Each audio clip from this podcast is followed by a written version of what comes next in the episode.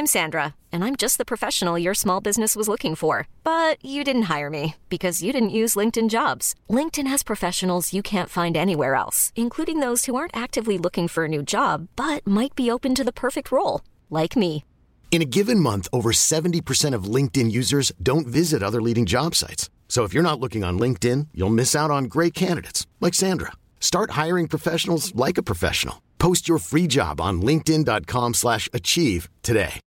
Millions of people have lost weight with personalized plans from Noom, like Evan, who can't stand salads and still lost 50 pounds.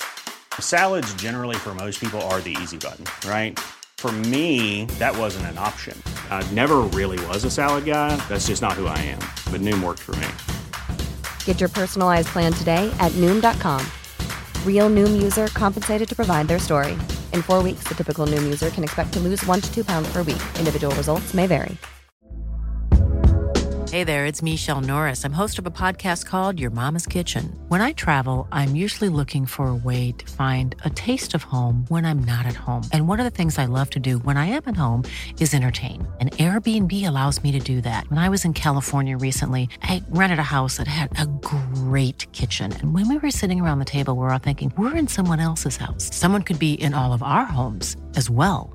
If you have a home, but you're not always at home, you have an Airbnb. Your home might be worth more than you think. Find out how much at airbnb.com/slash host.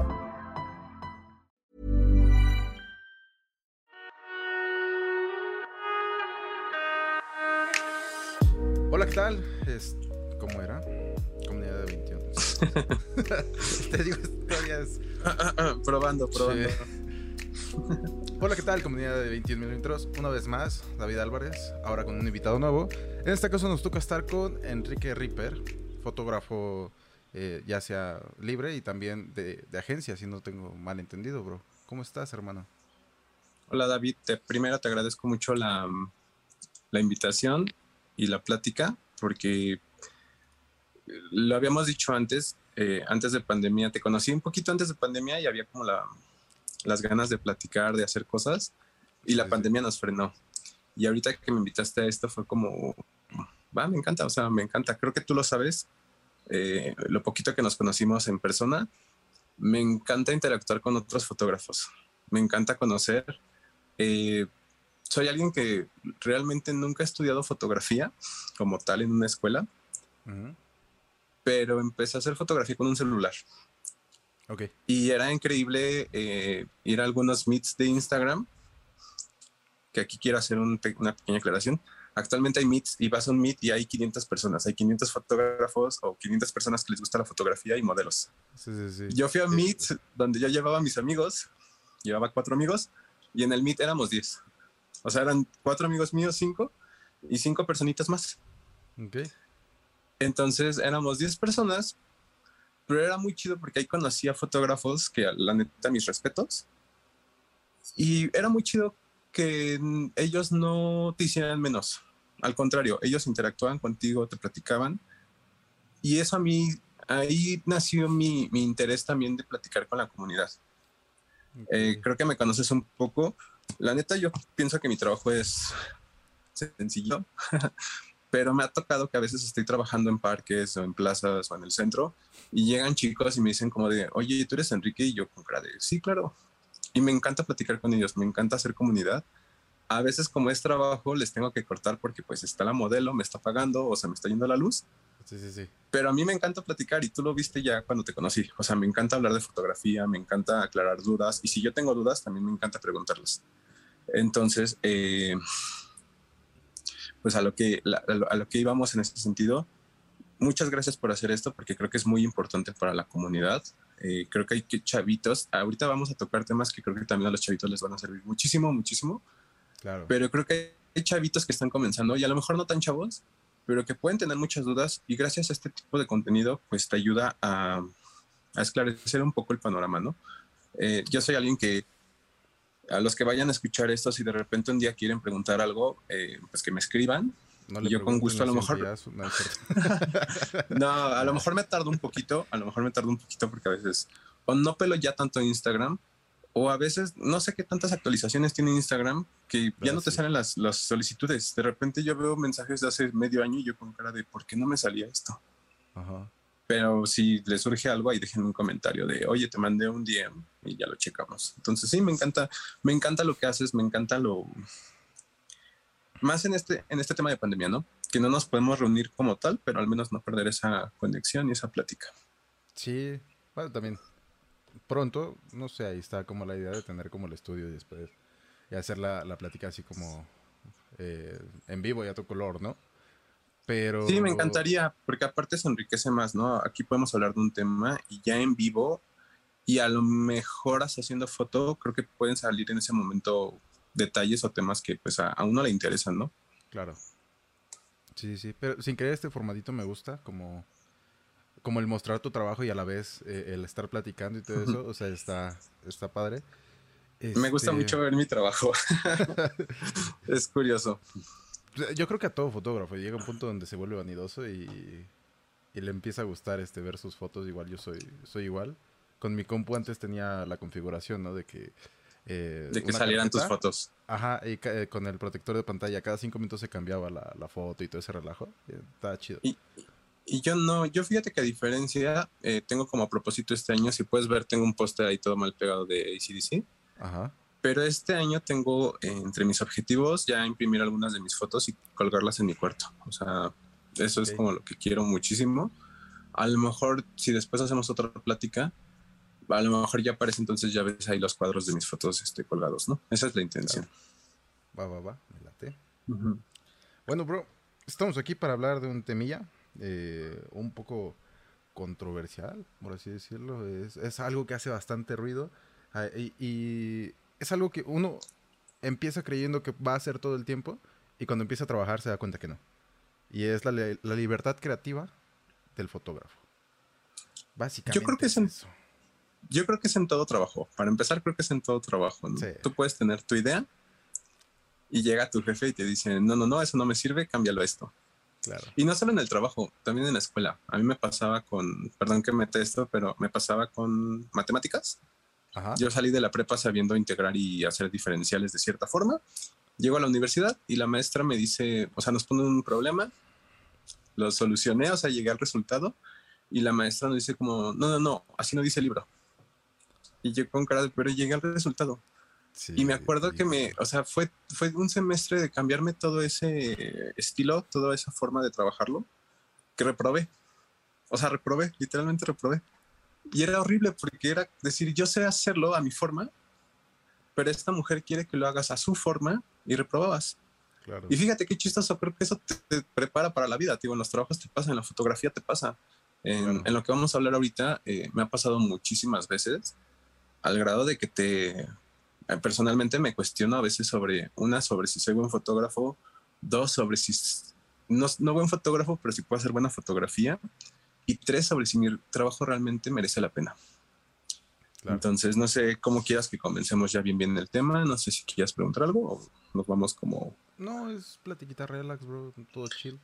Eh, pues, bueno, te voy a contar así como, como una pequeña anécdota. Es este.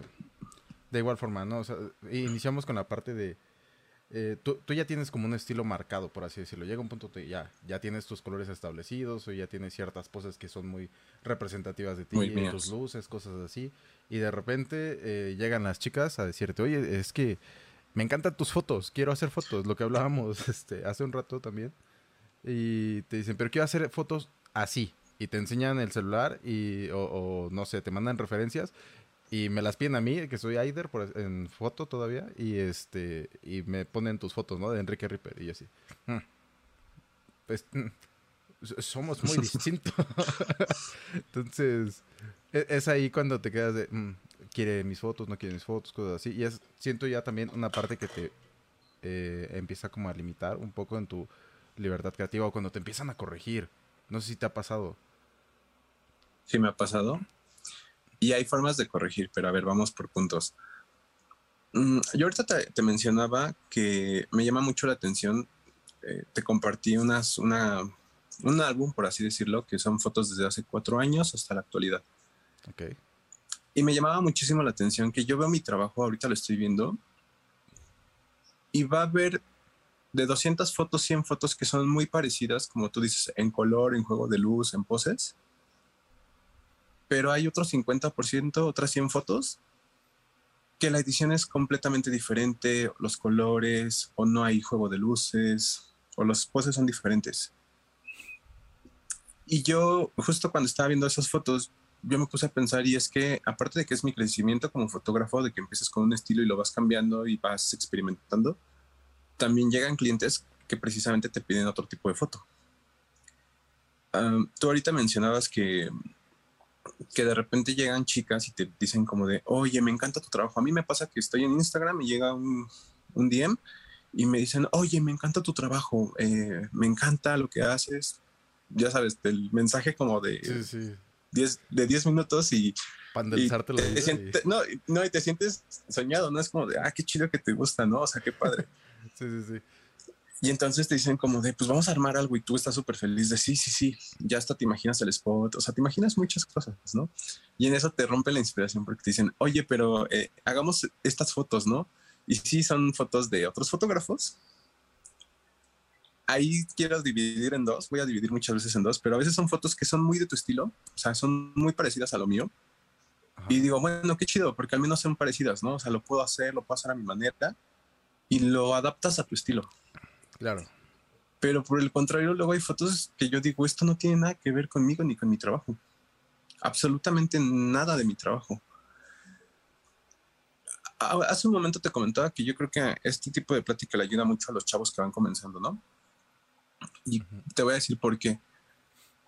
El Enrique Ripper de hace 10 años, por así decirlo, que empezaba en la fotografía, es muy diferente al Enrique Ripper actual. El Enrique Ripper de hace 10 años, cuando iba empezando la fotografía, si una modelo o si una actriz o una influencer o simplemente una amiga me pedía fotos, era disparar, o sea, disparar por disparar, a ver qué sale. ¿Por qué? Porque no tienes definido un estilo, no tienes un flujo de trabajo y realmente no sabes ni qué vas a hacer, siendo sinceros. Entonces, cuando una chica te pide un tipo de fotografía cuando vas empezando, tú lo vas a intentar hacer.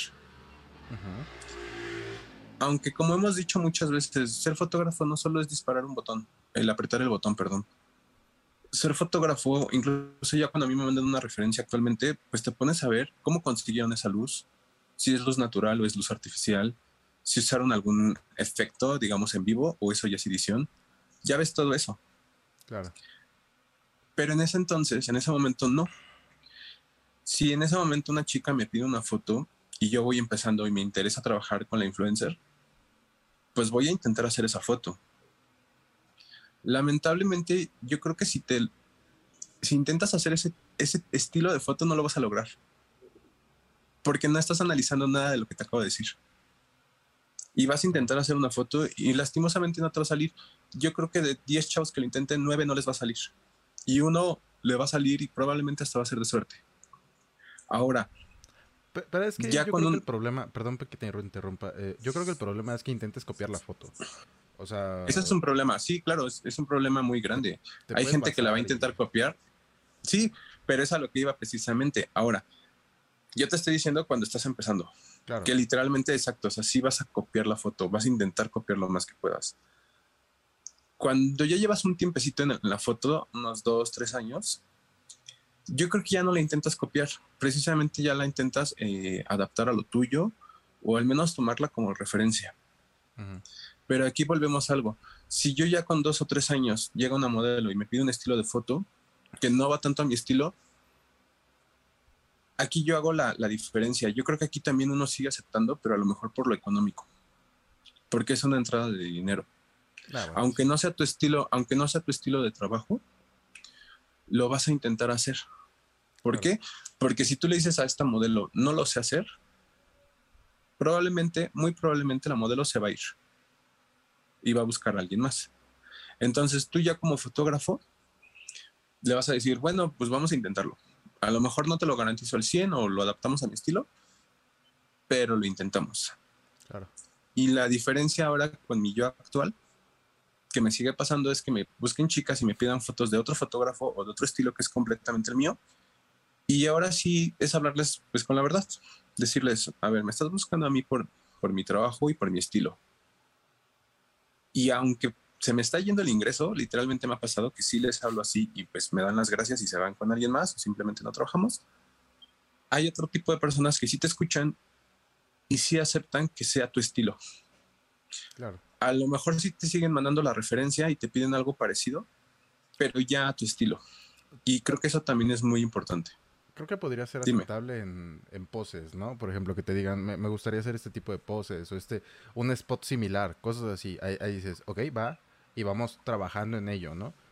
Pero, por ejemplo, si tú eres solamente estudio y te piden ah, que no se hagas un amanecer con flash de repente, pues mm, ya no te encanta tanto, ¿no? Porque por algo eres estudio, tal vez tienes equipo que, que vaya conectado, que no, que no sea inalámbrico, cosas así.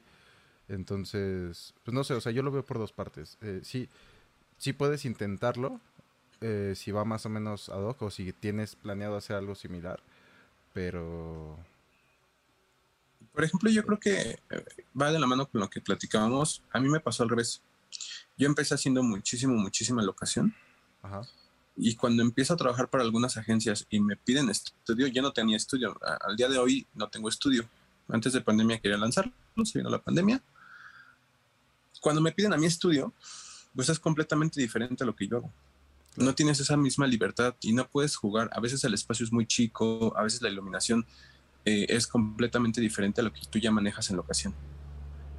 Y ahí es un cambio muy, muy, muy drástico. O sea, a mí me costó muchísimo trabajo el poder adaptar un... De hecho, hasta el día de hoy yo creo que no he adaptado mi trabajo al, al- al estudio, ¿eh? Realmente yo creo que ya el trabajo de locación al de estudio es completamente diferente Sí, para mí.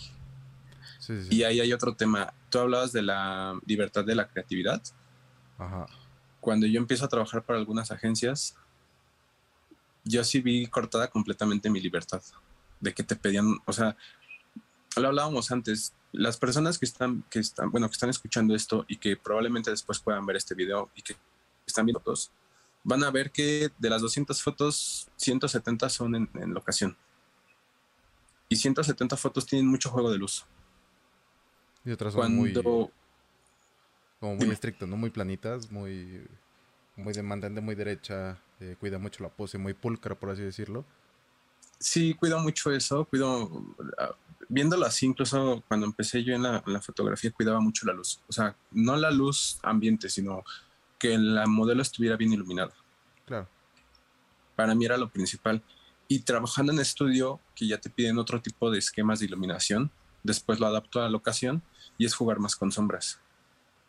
Pero volviendo a eso, cuando yo trabajaba en locación, yo tenía el control de mi luz meterle filtros en edición o meterle ahí un prisma en, en la locación, hacerlo en vivo. Cuando yo llego a agencias, literalmente las agencias me dicen, y me acuerdo perfectamente cómo me lo dijeron, nos dijeron, nos encantan tus fotos, pero todos estos efectos no nos sirven. Ok. Y yo sentí, en ese momento sí sentí feo, porque hasta cierto punto es como, o sea, ¿cómo me dices que te gusta mi trabajo, pero que no te sirve? Ajá. Y en ese momento, en ese momento cuando me lo dijeron, no lo supe como realmente entender al 100. Ya después lo entendí. Porque sí, o sea, el, el juego de luces en, una, en un trabajo de agencia, cuando la agencia le manda eh, a los clientes las fotos de los modelos, no te sirve. Porque el cliente no quiere ver el juego de luces, quiere ver a la modelo. Claro. Entonces ahí viene un cambio. Yo me acuerdo perfecto que eh, empecé a trabajar con un booker que la neta le agradezco muchísimo, muchísimo, muchísimo, porque hablando de libertad creativa, él sí me la seguía dando. Quizá va a ser un poco raro la forma en la que lo voy a decir, en cómo me dio esa creatividad, porque era como, a ver, te mandamos esta modelo para que trabajes, no sé, tienes tres horas para trabajar con ella. Y ellos me decían, tú saca el material que a ti te sirva, que a ti te gusta, tú eres libre de trabajar con ellas como quieras, pero también necesito este tipo de fotografía, que era la fotografía que te digo, sin, sin luces, sin tanto juego de luz, como más sencillita. Entonces, cuando pasa eso, yo aprendí a trabajar de esa manera, a tener hora y media la modelo y pedirle estas poses, llevarla a ciertos lugares, jugar con la luz. Que de hecho, esas eran las fotos que más les gustaban a los modelos, porque son las fotos que ellas sí podían usar en sus redes sociales. Claro. Y en cambio, la otra hora y media que ya era una, un tipo de fotografía pues más básico de párate aquí, nada más dame el perfil, sí agárrate aquí, pero ese tipo de poses como más sencillas y con la iluminación más, no quiero decir muerta, pero a lo mejor más sencilla. Claro, nada que incluso a ellas no les... Central y ya.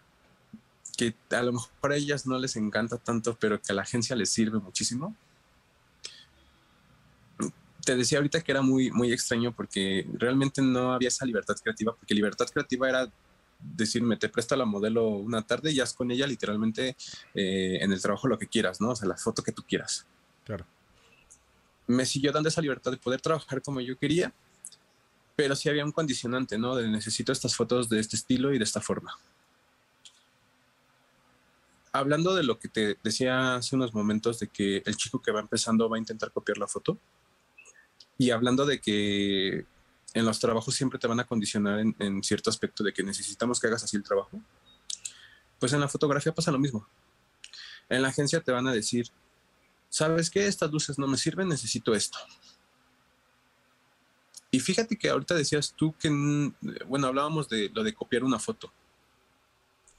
Y hasta cierto punto yo creo que ahí sí te tienes que copiar, no sé si el trabajo, pero si tú te metes ahorita a una página de agencia o a diferentes agencias de, modelaje, vas a ver que muchas fotos son iguales. Y no lo digo, eh, ¿cómo, explicarlo? No lo digo en que la foto sea igual eh, de una manera... De, que luego los fotógrafos... ¿no? O sea... Sí, o sea, es la misma iluminación, los mismos colores. todo. Y, y va a ser muy, muy igual. Y no está mal creo que como fotógrafo está bien que también lo aprendas. Porque el medio, el trabajo, las agencias, las mismas modelos, te lo van a pedir.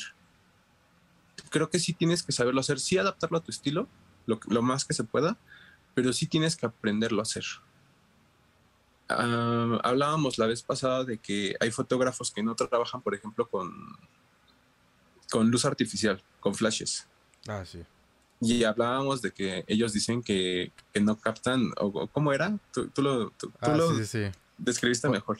por ahí escuchamos un, comentario de una persona este, que decía, el flash no me gusta porque no capta eh, la esencia o la naturalidad de la persona y, eh, ¿cómo se llama esta cosa?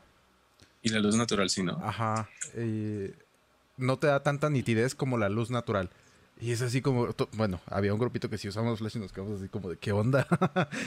no, o sea, yo por ejemplo, yo actualmente todo mi trabajo, todo mi trabajo es luz natural y luz artificial al mismo tiempo. O sea, de ley. Ya puedo ir a la locación y puede la luz estar increíble, pero de ley necesito el flash. ¿Por qué? Porque si te da esa nitidez extra. O sea, te da ese, ese brillito, esa nitidez y le da mucha calidad a tu trabajo. Todas las fotos, la mayoría de fotos, esta sí es luz natural, porque en cafeterías luego no me dejan usar flash. Claro. Esta sí tiene flash, aunque era montada la cámara. Em, esta tiene flash. Entonces, a lo que voy es que es increíble que te digan eso, de que el flash no te da una nitidez. Eh, Pero yo creo que es el miedo, ¿no? Muchos sí han aceptado, es, a mí me da miedo, a mí no me gusta, es más, a mí me da flojera eh, utilizar flash, ¿no? Entonces es bastante válido, es cada quien su, su estilo. Pero ahí, por ejemplo, eh, el chiste es que tú no haces que se note el flash. Y un consejo para justamente a los chicos que van empezando es que puedes estar con una cámara de entrada muchísimo tiempo y no necesitarías cambiar porque te falta calidad, por así decirlo, porque realmente ya la estás ganando con el flash. O sea, muchas veces hay, cámaras full frame que se ven eh, peor que una APS-C que, que sepas moverle el flash, por así decirlo. O sea, que, que sepas utilizar la luz artificial Ahí es como el consejillo que yo puedo dar es desgasten su cámara y, cómansela toda, o sea, cómansela desde eh, con luz natural y, de repente usen el flash y aprendan a usar y si no les gusta ya es cosa de ustedes, ¿no? Pero inténtenlo al menos, qué tal si les gusta, qué tal si no. Pero, por ejemplo, aquí, aquí entramos rápido a este tema. Yo cuando empiezo a trabajar para agencias, yo cambio de cámara. Yo tenía una Nikon D3100, que la verdad, para los que le saben, dirán que pues es una cámara muy básica y sí es de gama baja. Pero yo creo que hace muy bonitas fotos. O sea, literalmente a mí me encantaba esa cámara. Y yo cambio a la D750 a una full frame, pero porque en agencia ya te piden una calidad mayor. Ojo, mm. hace poco hablaba con una persona y me decía que realmente ya no es tan importante la calidad en el sentido de las redes sociales, ¿no? O sea, de nada te sirve sacar una foto que se ve súper nítida si cuando la vas a publicar en redes sociales, se, o sea, se pierde toda esa calidad y esa nitidez. Y sí, hasta cierto punto tiene un buen punto ella, o sea, tiene razón. Pero cuando trabajas con agencia que van a imprimir tus fotos para el book o para mandárselas a algunos clientes, sí es importante que sigas teniendo una calidad. Ahora, si trabajas para agencia y vas a hacer la campaña de Suburbia, de Coppel, de otras marcas, y tus fotos las van a ampliar, pues obviamente vas a necesitar una calidad eh, mayor, ¿no? Una nitidez mayor. En ese sentido, sí, sí creo que se necesita cambiar de equipo en el sentido de poder conseguir una calidad y una nitidez mejor. Pero como dices, o sea, yo actualmente al Enrique de hace 10 años le hubiera dicho, ¿sabes qué? Sigue con la de 3100. O sea, sácale todo el provecho que tengas. Eh, igual, como dices, aprende a usar el flash y vas a sacar un muy, muy, muy buen eh, trabajo. Volviendo al tema de las agencias, te decía, eh, o, empezamos a ver el tema de los flashes, porque a mí me pasó que de repente yo empiezo a trabajar en agencia y me piden trabajo de, estudio y yo literalmente no sabía cómo trabajar en un estudio. Mi primer trabajo de estudio, una modelo me pagó, renté un estudio que, que, me prestó los flashes, literalmente no lo sabía yo manejar, porque te digo, nunca he tomado clases como tal. Ahí el encargado del estudio me, me ayudó, lo sincronizó todo. Y fue una sesión un poquito extraña, porque precisamente eh, la modelo sí me pedía como cierto, ciertas fotos como de, oye, quiero esta iluminación y yo con cara de, no sé cómo demonios lograr eso. Claro. Ahorita, ahorita ya es muy chistoso para mí porque ya diría como de, ah, claro, pues vamos a usar esto, vamos a poner esto acá. en ese momento yo no supe. Y de hecho, puedo estar seguro que la modelo quedó medio satisfecha con mi trabajo. O sea, como que dice, pues sí me sirve, pero no es lo que, lo que yo quería. Y ahí es el tema que hablábamos ahorita, o sea, cuando te piden un trabajo que la neta no sabes hacer o que no es tu estilo. Y que yo te decía, a veces me he cuestionado sobre, ¿realmente soy bueno haciendo fotografía? ¿Soy bueno para esto? Y después digo, sí, la neta sí, o sea, eh, veo, mis veo mis trabajos, creo que hay fotos con muchísima calidad, hay muchísimas fotos que me encantan, pero el reto es eso, como seguir aprendiendo y seguir eh, mejorando cada vez más. O sea, aprender a trabajar en estudio, aprender a trabajar en locación, aprender a hacer ese híbrido entre locación y, o sea, usar luz natural y, luz artificial, ¿no? En, el trabajo. Claro. Yo creo que es importante aprenderlo a hacer. Volviendo al tema, creo que si una modelo una agencia o alguien te va a pedir un trabajo en especial, yo no veo mal que lo quieras intentar, pero no que lo intentes para quedar, o sea, sí, sí que sea para quedar bien con la modelo y para quedar bien contigo, pero si lo vas a hacer como un reto profesional, como demostrarte que puedes hacer un tipo de trabajo de calidad, yo creo que está bien. O sea, si lo vas a hacer así, está bien.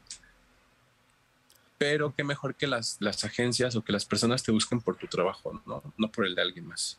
Aparte siento que, que sirve mucho por el tema este de que nadie sabe cómo demonios hacer un book. Un book. O sea, es un pedo. Es un pedo. La hablábamos, no, la hablábamos la vez pasada. a mí me encanta ese tema porque eh, para los que están escuchando esto, ya hablamos una vez de ese tema y fue muy bonito porque yo te dije, muy sincero, le dije a, David, le dije, pues ni yo sé cómo hacer un book, o sea, literal. es muy chistoso porque me dedico a eso, o sea, me dedico a eso, eh, es para lo que más me buscan y no lo sé hacer. Y la gente que está escuchando esto ahorita va a decir, pero ¿cómo? Entonces, ¿de qué se trata esto? yo le decía, ¿cómo? yo, yo le decía a, David que es muy chistoso porque cuando a mí me piden mi primer book eh, para una agencia, yo literalmente hablé con el booker y le dije, no sé qué es un book. Y fue, fue padre porque no se burló de mí ni nada. O sea, al contrario, como que lo entendió y me mandó como las referencias de lo que quería. Un book para los que no están en el medio tanto así, son como 10 fotos. Pueden ser, pueden ser 5, pero eso sería muy poco. 10, 15 fotos, literalmente de todo. Pero como le decía David, el problema que te digan de todo es que a veces tú dices, ¿qué es todo? O sea, realmente, ¿qué es eso? ¿Qué es todo? Vas a tomar fotos, eh, si hablamos de planos, de primerísimo plano, de primer plano, de medium, de americano, general. Creo que ahí nos basaríamos todos, ¿eh? ahí, nos iríamos todos a hacer, de en hacer de, planos. En, hacer de, todo. Ajá. Ahora, eh, y va más allá, lo hablaba con David, digo, o sea, va desde el book es como para moda, pero me ha tocado que llegan actrices y me dicen, oye, necesito un book actoral. Y yo me quedo con cara de, ¿qué demonios es eso? Fotos llorando, fotos riendo, fotos preocupada, fotos con miedo, que ahí ya es otro tipo de foto también. Entonces, no nada más es el encuadre, va y ahí va otra. Book de agencia, bueno, book de locación o book de estudio o ah. híbrido, dos de ambas. Entonces yo le decía a David, es muy chistoso porque cuando a mí me piden un book, yo literalmente tengo que decirle a mi cliente, ok, te dieron especificaciones, va a haber chavas que te van a decir, no, a mí solo me dijeron que quieren un book. Va a haber otros modelos que te van a decir, sí, me pidieron que necesito estos encuadres o necesito estos perfiles o necesito esto. Y tú dices, ah, bueno, perfecto, eso me ayuda muchísimo. ¿Qué pasa cuando yo trabajo en agencias? A mí me pasaba que a mí me decían, necesitamos de todo. Y yo literalmente decía, ok, de todo. Pues vámonos con todos los planos. Y sacas hasta el primerísimo plano. Y primerísimo plano es los puros ojos o incluso las manos, ¿no? Por así decirlo. Tú mandas todo el trabajo a la agencia y cuando le hacen su compo, el compo son como las cuatro o cinco mejores fotos que tenga. Ves que las cuatro o cinco fotos que están de, en, el compu, todas son, por ejemplo, de perfil general. Entonces tú dices, entonces, ¿para qué me pidieron? El primer plano, ajá. Que, ahí volvemos a lo mismo. Eh, ahí ya es otro tema de que, por ejemplo, si le mandan el compo a un cliente, vamos a decir una marca de, de ropa, y le mandan el compo y al, al cliente le gusta, entonces ya mandarán un book más detallado y a lo mejor ahí sí ya viene eh, primer plano, primerísimo plano. En ese sentido, sí, el book sí tiene que tener fotos de todo. Pero también son fotos más serias, ¿no? Por ejemplo, es que yo no sé hacerlo, me lo han pedido dos, tres veces. Y yo me quedé así como de, ok, pero me tiendo a ser más serio.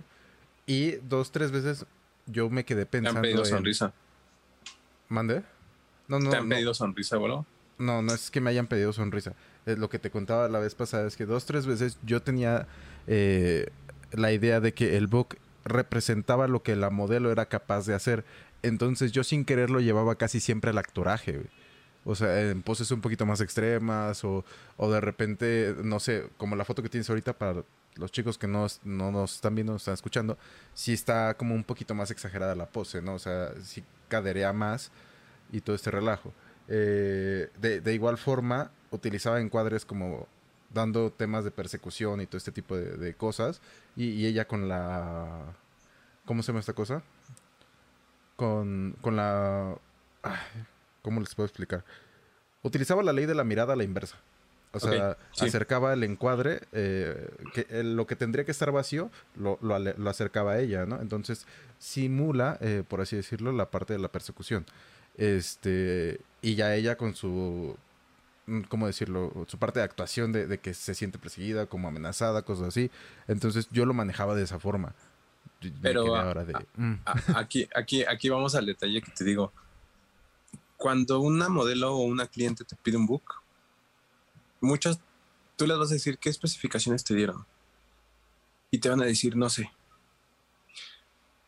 Generalmente cuando es para agencia, no te van a pedir, como te lo dije ahorita yo, un book más actoral lo que tú comentabas. Cuando es un book para agencia, simplemente son como tomas de frente, un poquito de perfil. De hecho, hay un paréntesis. Hay algo que se llaman polas. Eh, se llaman polas porque son las Polaroids, que eran como en los años 70, 80 hasta donde yo sé. Eh, cuando se hacían fotos en ese momento de la modelo en la agencia, por ejemplo, en traje de baño, en lencería o, en, o con ropa, se hacían fotos súper rápidas porque eran como para el momento y eran las Polaroid las que se imprimían en ese momento. Por eso se llaman polas cuando a mí me piden hacer mis primeras polas, yo las hice horrible. O sea, yo creo que son de las peorcitas fotos que he hecho, porque yo no sabía qué pedirle en ese momento a la modelo. esas polas, para colmo, el, el Booker que a mí me enseña sus polas era eh, fotos como de cartilla militar, o sea, como cuando te sacan la foto de la escuela, así como de párate de frente y mírame. Y ahora dame el perfil izquierdo, ahora dame el perfil derecho, ahora dame la espalda. Da recluso casi, casi, ¿no? ajá, eran fotos de recluso.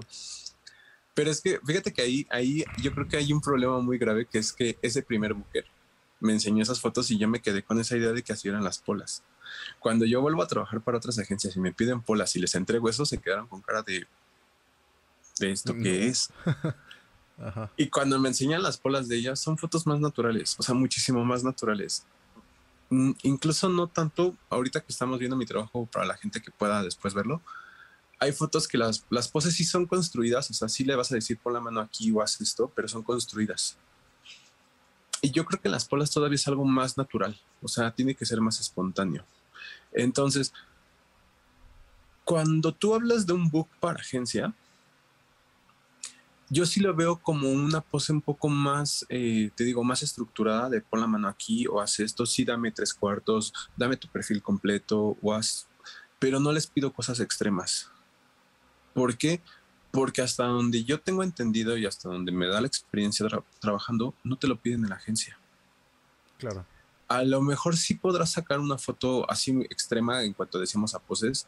Yo he visto chavitas o modelos que van empezando que en las escuelas de modelaje les hacen mucho hacer una pose de que están tiradas con las piernas para arriba. Y yo digo muchísimo, ¿para qué? ¿Para qué? O sea, ¿para qué es esa, esa, O sea, se ve fotográficamente, a mí como fotógrafo me gusta mucho esa pose. O sea, yo la veo y digo, wow, me gusta mucho. Se ve linda, pero, estiliza mucho, pero, pero... realmente me quedo pensando, y ahorita estaría bueno tener un booker aquí. ¿Te sirve la foto? O sea, ¿el, el, cliente realmente va a querer esa foto? Claro. Como, como para tu book, para tu portafolio está increíble. O sea, te digo, a mí me encanta cómo se ven. pero he llegado a ver fotos. Pero para un trabajo profesional siento que no. Ajá, o sea, no te la van a pedir. Entonces, el trabajo de estudio, y con muchísimo respeto para los que dan estudio, yo creo que a veces lo que te decía ahorita, tú puedes entrar a cinco agencias y vas a ver que es el mismo estilo, de fotografía, ¿no? Y lo decíamos tú y yo que es como muy... Uh, tú, tú, ahorita dijiste una palabra que ya se me fue y me gustó mucho, pero bueno, es muy sencilla. Sencilla entre comillas, porque te lo decía la vez pasada, hacer ese tipo de foto, así tú ves una foto súper sencilla que parece que nada más paraste la modelo ahí. No, tiene toda una complejidad de fondo, ¿no? cómo, pones luz, cómo editaste y muchas cosas. La foto se puede ver súper sencilla. Súper sencilla. justo. y, sabes, ahí me gustaría traer, perdón que te interrumpa, a una maquillista.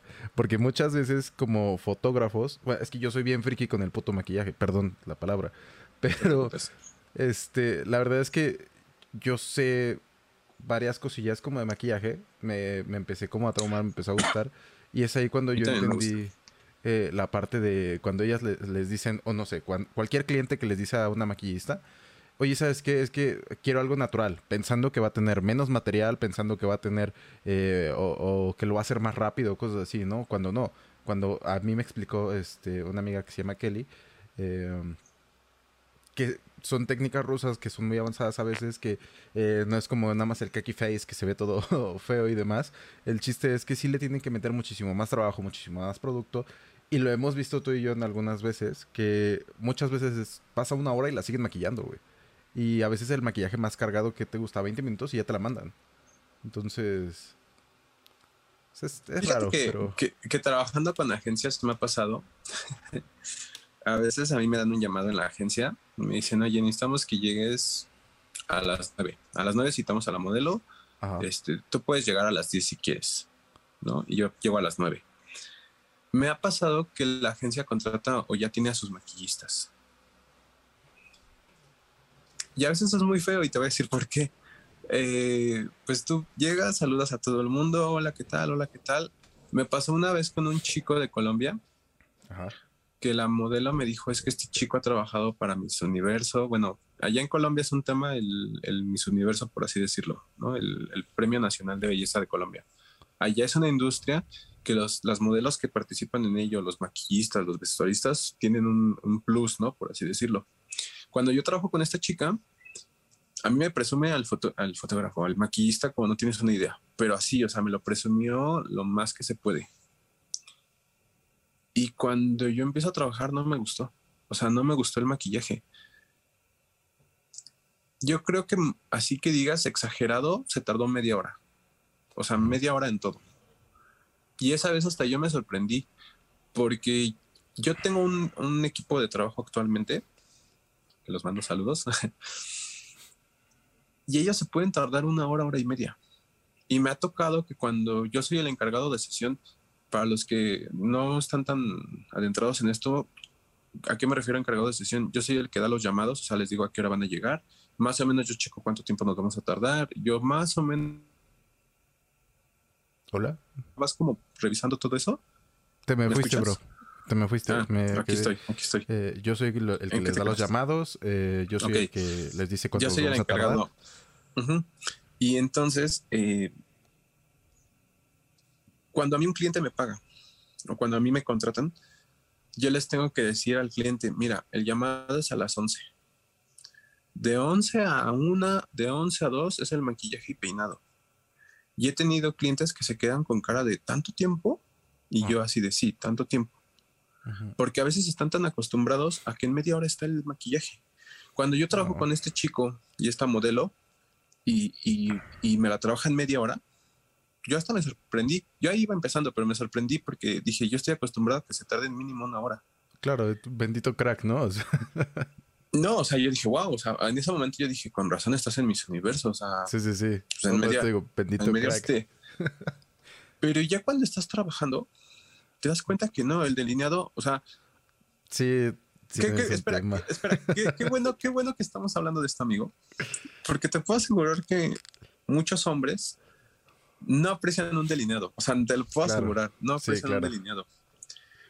A mí me pasaba antes de dedicarme a la fotografía. Yo podía ver a una chica maquillándose y para mí era como de, pues, ¿para qué se maquilla? ¿No? O sea, está igual. O sea, bien o mal, para mí yo decía, es lo mismo, ¿no? No, actualmente yo creo que veo una chica que se va maquillando en el transporte o que la vez que se está maquillando y ya, yo ya lo aprecio, o sea, digo, wow, o sea, tiene su, su encanto, tiene su complejidad. Entonces, cuando yo, regresando al tema, yo veo al chavo y veo que el delineado está chueco, yo me quedo con cara de, ¿por qué está chueco el delineado, no? O cuando tú haces la fotografía y ves que el maquillaje, porque también ese es otro tema, el, la marca de maquillaje, porque tú le puedes poner un maquillaje a la modelo y en ese momento empiezas a ver cómo su piel se le ve como... atiborrada de maquillaje, así como, como si se cuarteara, la, como si se cuarteara la cara. Ajá, que dices, ¿qué onda con esto?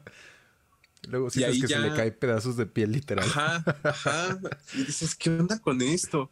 O incluso porque usan un mal material de maquillaje, en ese momento les hace reacción y les pueden salir muchos granitos o la piel se les irrita yo me acuerdo que vi eso y yo que dije... no limpien sus cosas, perdón, es que luego sí he visto dos, tres maquillistas. No, sí. Que, no limpian. veo que no limpian y, una tras otra con la misma esponja y ay, no me encanta. Fíjate que, no, por ejemplo, yo, yo era de muy básico, de, del labial, por ejemplo. Pues yo veía a mi mamá que se ponía labial, ¿no? Te pones labial y shalala. Y cuando empiezo a trabajar con maquillistas, fíjate qué tan mal estaba yo. Pues yo pensaba que también las maquillan con labial. No, les hacen su paletita. Les hacen la paleta, o sea, o sea, hacen la mezcla o, lo agarran de labial, por así decirlo. Sí. Y entonces hacen la paleta y con un pincel les van haciendo el, labio. Yo me acuerdo que la primera vez que vi eso, yo dije, ¿pero por qué? Y la chava me dijo, por higiene. ¿Por qué? Porque no puedes usar el labial sobre, sobre los labios de, pues, de la, modelo, porque es, es, antigénico y yo con cara de obvio, ah. o sea, yo, yo así de, oh, claro, ¿Sabía? sí, pues claro. Sí. Volviendo a eso, o sea, yo, por ejemplo, los chicos con los que trabajo pueden pasarse, y no es reclamo, ¿eh? Ojo, pueden pasarse media hora, una hora solo en labios. Porque quieren que les queden perfectos, ¿no? En, en delineado, en cositas así. Entonces, ahorita tú hablabas de, libertad creativa. Nosotros también como fotógrafos imponemos ciertas cosas a tu ah, maquillista, a, tu, estilista, a tu peinadora. Y va desde lo que yo ahorita te comentaba, ¿no? Yo ya le dije al cliente que nos vamos a tardar tres horas en esto. Y te digo que hay clientes que hasta se espantan porque dicen, ¿por qué tanto? Yo me maquillo en media hora. Sí, tú te maquillas en media hora, pero no haces lo Pues mismo. se ve que fatal. sí. No digo que se vea fatal, No, pero es que. no haces el mismo, pero no haces el mismo trabajo a que ver, a ellos. ver. ¿Ok? Eh, Es que yo, porque digo que se ve fatal? Porque muchas personas no son conscientes de las zonas de luz de la cara y piensan que, que el, iluminador simplemente va aquí, por ejemplo, ¿no? O sea, y no. No, es como el meme de las chicas que te parecía que se, se pintaban con donitas bimbo, ¿no? Que traen todo esto blanco, Ah, o sea, los ojos blanco, blanco, blanco. Sí, sí, sí. Y es eso. O sea, ser maquillista no solamente es aprender a maquillar. O sea, los chicos con los que yo trabajo y otros chicos que he conocido que toman actualizaciones y que toman cursos, o sea, literalmente es conocer un rostro. No sé cómo se llame como tal, pero realmente es conocer un rostro. O sea, saber dónde van las sombras, dónde no va una sombra, dónde está permitido esta luz, dónde no está permitido esta luz. Lo que yo te comentaba, el trabajar con materiales de calidad, también ahí se tienen que actualizar. O ver, yo me acuerdo que cuando yo hago la planeación de sesión, cuando yo hago un grupo con la modelo y meto a los maquillistas, ya como acuerdo los maquillistas le tienen que preguntar si son alérgicas a algún, algún material, eh, si hay algo que les moleste, eh, algo que las irrite, o sea, les preguntan muchísimas cosas, porque no solamente es llegar con tu paletita de colores y maquillar. Claro. Yo ahorita te decía que también nosotros como fotógrafos imponemos. Yo les doy el llamado a tal hora y me ha pasado que a lo mejor son las 11, empezamos a las 11, es la una y no la han terminado de maquillar. Por diferentes factores. Porque la chica le pedimos que no se mojara el cabello y se mojó el cabello y se lo tienen que secar. O porque la chica se puso crema y no se tenía que poner crema y hay que quitarle la crema. O sea, por diferentes cosas, ¿no? Pero imagínate yo como fotógrafo y como, o sea, yo ya dije a las dos tengo esta luz y se me va a ir esa luz. Entonces tú ahí también le impones a veces a los maquillistas. A mí me ha pasado que les digo, necesito que ya salga. O sea, no sé cómo le hagas, pero necesito que ya salga. Y ahí también tú les estás imponiendo ciertas cosas. Claro. O a lo mejor ellos también en su parte profesional te dan el consejo de, oye, a mí me pasó con, con una maquillista con la que empecé. Lo que yo ahorita te decía, conocer el rostro. A mí me decía, oye, esta chica quiere un delineado así, pero por el tipo de ojos que ella tiene, que son como hundidos y son esto, no le queda. Ok, vamos a hablarlo con la, con la modelo, vas a explicárselo. Y lo de siempre, amigo, o sea, va a haber modelos que te digan, ah, perfecto, muchas gracias por la recomendación, entonces cambiemos. O va a haber modelos que te digan, yo estoy pagando y quiero esto. Claro. Y ok, tú estás pagando, perfecto, vamos a hacerlo. Y no se les ve bien. Entonces ahí, eh, pues nosotros también cortamos esa libertad creativa. Pero bueno, lo que tú decías ahorita de- del maquillaje, a veces el maquillaje se puede ver muy sencillo, amigo. Puedes, puede parecer que lo vas a hacer en media hora. Yo ahorita estoy en grupos de Facebook donde hay maquillistas. Eh, creo que hay un grupo de Facebook que se llama Fotógrafos, Maquillistas, Estilistas, algo así. Y tú ves chavas que van empezando, y ojo, no lo veo mal, vas empezando, y qué bueno que te estés adent- adentrando a esto. Pero hay chavitas que te dicen, en media hora está tu maquillaje. Sí. Y si vas empezando, pues bueno, díselo al fotógrafo, díselo a la modelo, porque tienen que saber que vas empezando y a lo que van a, pues, a estar como involucrados todos en esto. Pero un maquillaje de media hora no creo que sea un buen trabajo.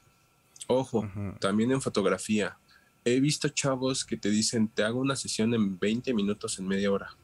Ujú. 100 fotos en 20 minutos y editadas. ¿no? O al contrario, eh, eh, he visto personas que en redes sociales buscan quien te haga una foto, o sea, te dicen, quiero una sesión ahorita, tengo una hora libre. Ajá. A mí cuando me contratan y me preguntan, a veces me preguntan los novios, ojo, no las modelos, las parejas o los familiares, ¿cuánto te tardas? Y yo les digo, yo te doy un llamado de 2 de la tarde, que todavía la luz es dura.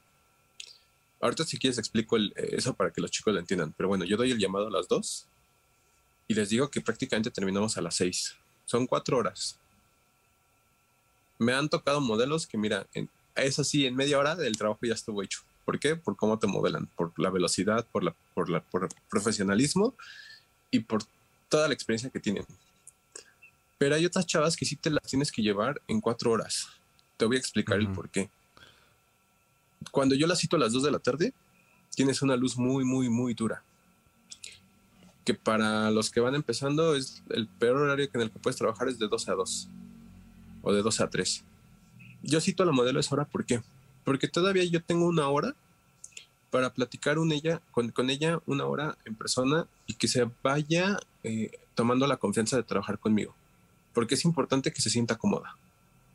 Vuelvo a lo mismo, si es una modelo de, ya de, agencia que ya tiene mucho, mucha experiencia, no se necesita porque ya sabe lo que va.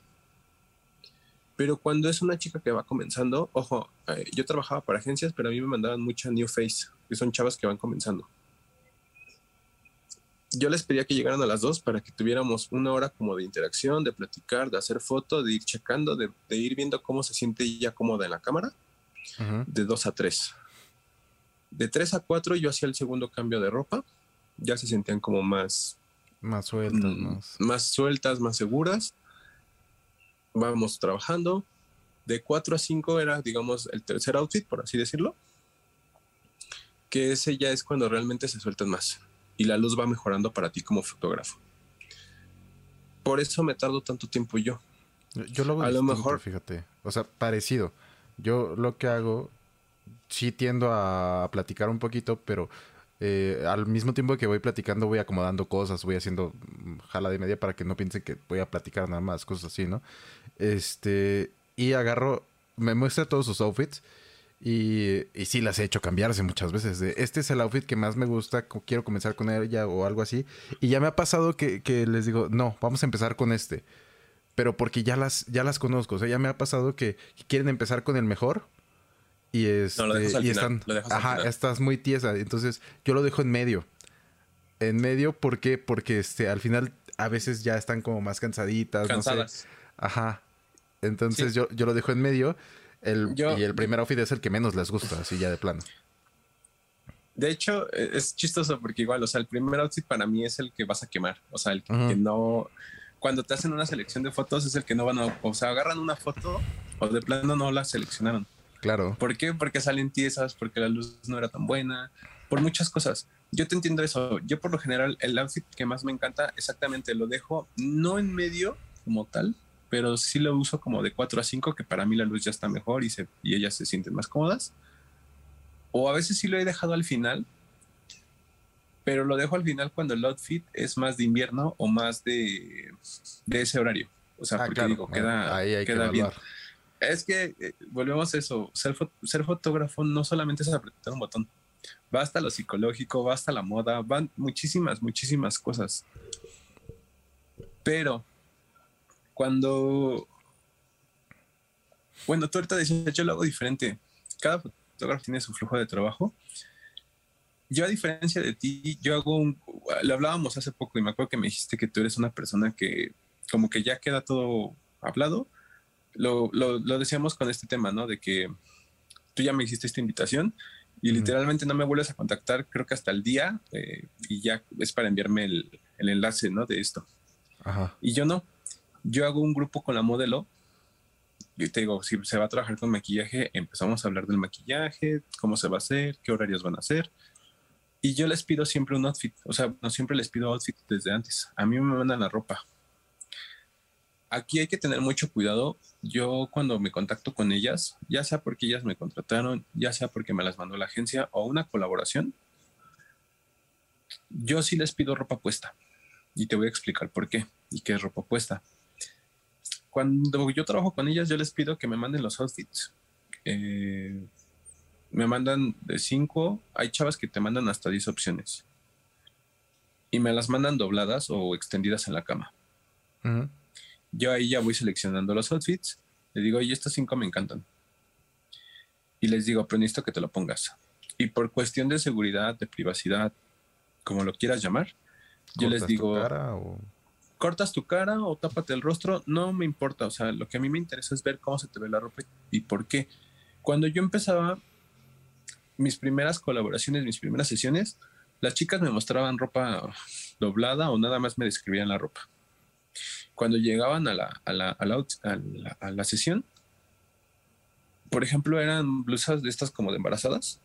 Ajá, viendo Que son como más que pues tú la ves doblada o la ves en la cama, pues se ve bonita, pero cuando se la ves puesta se ve embarazada. Sí. Y yo con cara de llora, ¿qué demonios hago? Por eso es que yo sí les pido eh, la ropa puesta.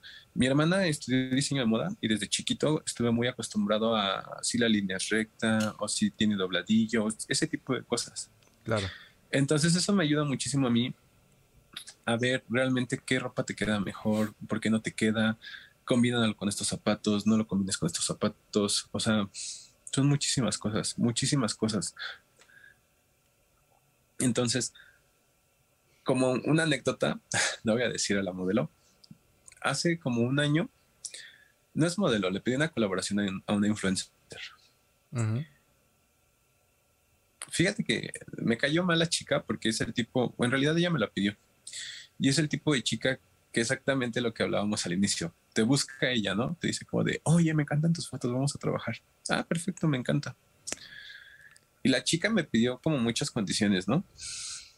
Y eso a ti, a uno como fotógrafo, pues, te, desgasta, porque no es tu estilo de trabajo, o sea, es lo que decíamos, no, no es a lo que tú estás acostumbrado, ¿no? Es el tipo de chica que te dice, oye, ¿puedo a las 12 del día? Y te con cara de... No, o sea, no, esa hora es pésima para fotos. A veces nosotros como fotógrafos, pues a lo mejor nos interesa tanto trabajar con una modelo o con una influencer.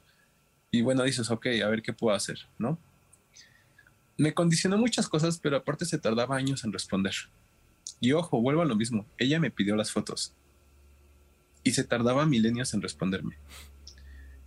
Cuando un día ya me, me vuelve a mandar mensaje y me dice, entonces, ¿qué? ¿Cuándo las hacemos? Yo sí le di el cortón, porque para mí es muy importante que valores mi tiempo, ¿no? O sea, si, si me pides mi trabajo, pues valora mi tiempo, ¿no?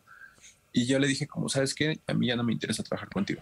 Te deseo lo mejor, pero no me interesa hace, eso fue hace como año y medio, si quieres. Y hace como medio año vi que la chavita es tendencia en redes, pero o sea, cañón, en TikTok. Ok.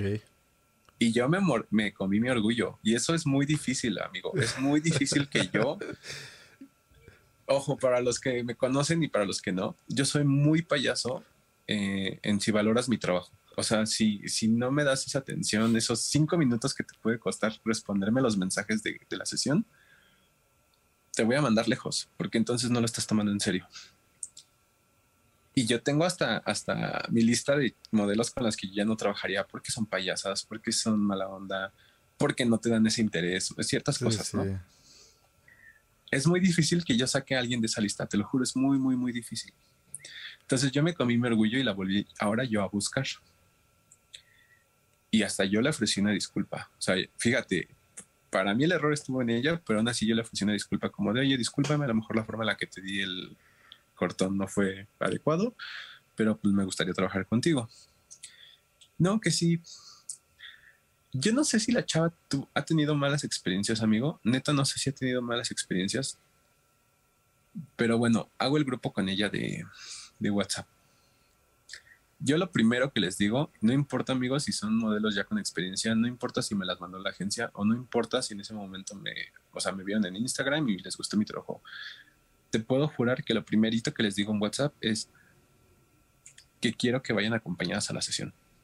No me importa si es el novio o si es un familiar o si es el amigo, no me importa, pero que las acompañen por seguridad, no solo de ellas, ¿eh? incluso hasta de mí.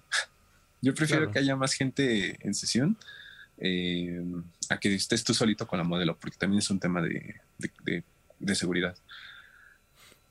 Entonces, lo primero que les digo es eso. Y hay muchos modelos que me han dicho como de, digo, modelos profesionales es como de, no, no lo necesito, no te preocupes, muchas gracias. Y es de, bueno, ahí está la... No, pero ya abres ese, ese lazo de confianza. Es a lo que voy, es a lo que voy. Y hay otros modelos que me han dicho como de, oye, eso me dio mucha confianza en ti. Porque a lo mejor ya lo hablaste en otros podcasts, no sé, pero hay muchos fotógrafos que te dicen, no quiero que vengas, ¿eh? O sea, acompañada no, vienes tú solita. Y ahí te da una inseguridad cañona, ¿eh? O sea, y te da hasta miedo. Entonces, cuando a mí me dicen, cuando, cuando yo empiezo una sesión o una planificación, yo les digo, puedes venir acompañada, no tengo ningún problema. Por ejemplo, ahorita, ahorita salió una foto de, de Kaori, Kaori tenía 14 años, fue con su mamá. Yo creo que ahorita soy muy, muy, muy buen amigo de, de su mamá porque nos hicimos muy buenos amigos. Eh, ahorita está una de Haruki, en esa sesión que fue de lencería estaba su, su novio, o sea, a lo que voy es que hay esa confianza, ¿no? Total que yo no sé si con esta chica ha tenido muy malas experiencias, pero lo primero que yo le digo fue, puedes ir acompañada, no tengo ningún problema. Y desde el chat la sentí como muy grosera la niña, muy, muy grosera. Cuando me dice, ¿qué ideas tienes? Agarro fotos mías y se las empiezo a mandar y le digo, mira, tengo unas ideas parecidas a estas. Quiero repetir contigo este estilo o estas ideas, pero ya a lo mejor ya diferente, ¿no? Entonces me dice, ah, perfecto, ¿en dónde? Y yo así de, ah, pues este, en tal lugar, a tal hora. Ah, ahí nos vemos. Y yo te dije, no, no, no, espera, espera, espera. Le dije, te voy a pedir de favor que me mandes unos outfits para poder decidir, pues, cómo lo vamos a hacer. Y, y ya le dije, si es posible, mándame unos cinco eh, extendidos en la cama, así y así, si puedes poner una pequeña descripción mejor y después le dije que de esos cinco íbamos a seleccionar tres y que esos tres, por favor, si, se, si era posible, que la fotografía fuera, bueno, que fueran fotos con la ropa puesta y que recortara su cara o que tapara su cara. Y se puso muy intensa, pero muy, muy, muy intensa. O sea, lo que te digo, no sé si ya tuvo muy malas experiencias con fotógrafos. Puede. Yo creo que sí, porque estaba, esa vez me acuerdo que vi su perfil y ya no, ya no ha trabajado. O sea, está en tendencia en redes muy cañón, pero, de repente le dio. fotógrafos. No, y aparte le dio cortón a todo. O sea, yo ya no he visto ni que publique nada. Ah, ok. Y eso también, por un lado lo entiendo, porque he conocido modelos que han tenido experiencias muy traumáticas con fotógrafos que hasta dejan de trabajar. Entonces, en ese momento, la chava me dice, ¿por qué, ¿por qué todo eso? Y yo con cara de, porque es mi trabajo, así trabajo yo. A mí me gusta garantizar un estilo, garantizar un trabajo y es mi, forma de trabajar. Y ella me empezó a decir que no, que solo eran fotos, que no entendía ella para qué tanto drama, que para qué tantas cosas. Yo todavía le intenté responder educadamente de, mira, yo te entiendo, pero entiéndeme tú también, también es mi trabajo, también cuido mi estilo, cuido mi, mi vamos a llamarlo así, mi Instagram, o sea, mi mi estilo de trabajo, mi, diseño, por así decirlo, pues entiéndeme también en ese aspecto. Y la chava se puso súper, súper intensa y decidí pues pararlo ahí. Le di las gracias, le dije que pues, ahí quedaba. ¿Por qué tocó el tema? Porque creo que ahí también tiene que ver mucho lo que comentábamos ahorita de libertad creativa. ¿Hasta qué punto una modelo te va a seguir eh, ese, ese flujo de trabajo para garantizar un trabajo que tú quieres hacer? Y viceversa, ¿eh? A lo mejor yo busco una modelo y la modelo sí me va a decir, no, esta es mi forma de trabajo. Y si tú quieres trabajar conmigo, pues adáptate a, eso, a esto también. Lo viví apenas, qué bueno que está Regina en la pantalla. El fin de semana trabajé, no sé si, perdón, en la semana trabajé con Regina, no sé si viste ahí las historias. No me metió en Instagram. bueno, perdón. Estábamos hablando de eso y estábamos hablando de fotógrafos con los que ha trabajado Regina y me estaba contando que pues llegan fotógrafos y ve que hacen pura lencería, puro desnudo. Y Regina también les dice, yo no hago eso. Ahí creo que está la otra cara de la moneda, ¿no? Eh, la creatividad de la modelo. Del estilo de trabajo que quiere llevar. Habrá modelos que hagan eh, lencería, habrá modelos que hagan modoa, habrá modelos que solamente hagan eh, street style o fashion y también hay que entenderlas a ellas, ¿no? A lo que voy con esto es que a lo mejor una modelo que hace pura, pura moda, tú como fotógrafo, ¿por qué le vas a imponer lencería cuando ella no lo hace? Exactamente, exactamente. ahí también tendría que ser la, flexibilidad, ¿no? A mí, a mí me encanta hacer street y creo que me gusta más hacer street que interior. Solo que, pues, no sé, situaciones han, han llevado a que yo haga más este interior y demás. Interior. Y, ajá. Y pues no, no sé, o sea, no, no me encanta como pedirle una gabardina con un blazer o un blazer, cosas así, como muy formal. E interior, siento que no queda, ¿no? Tal vez el blazer solo es, ah, bueno, cambia.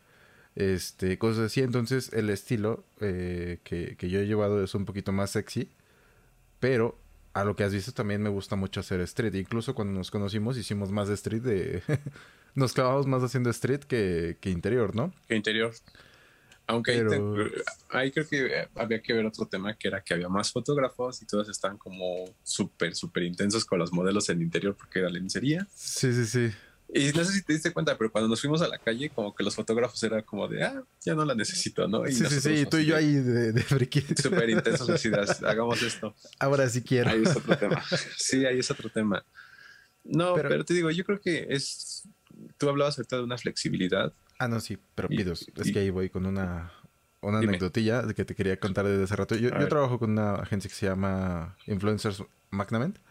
Este, y está cool, ¿no? O sea, sí me, llevo bien con el chico y demás, pero me llamó la atención, y estuvo chistoso esto, que me dijo, me encantan tus fotos y quiero que hagas este tipo de fotos para, para mi agencia y quiero que hagamos fotos así, que no sé qué.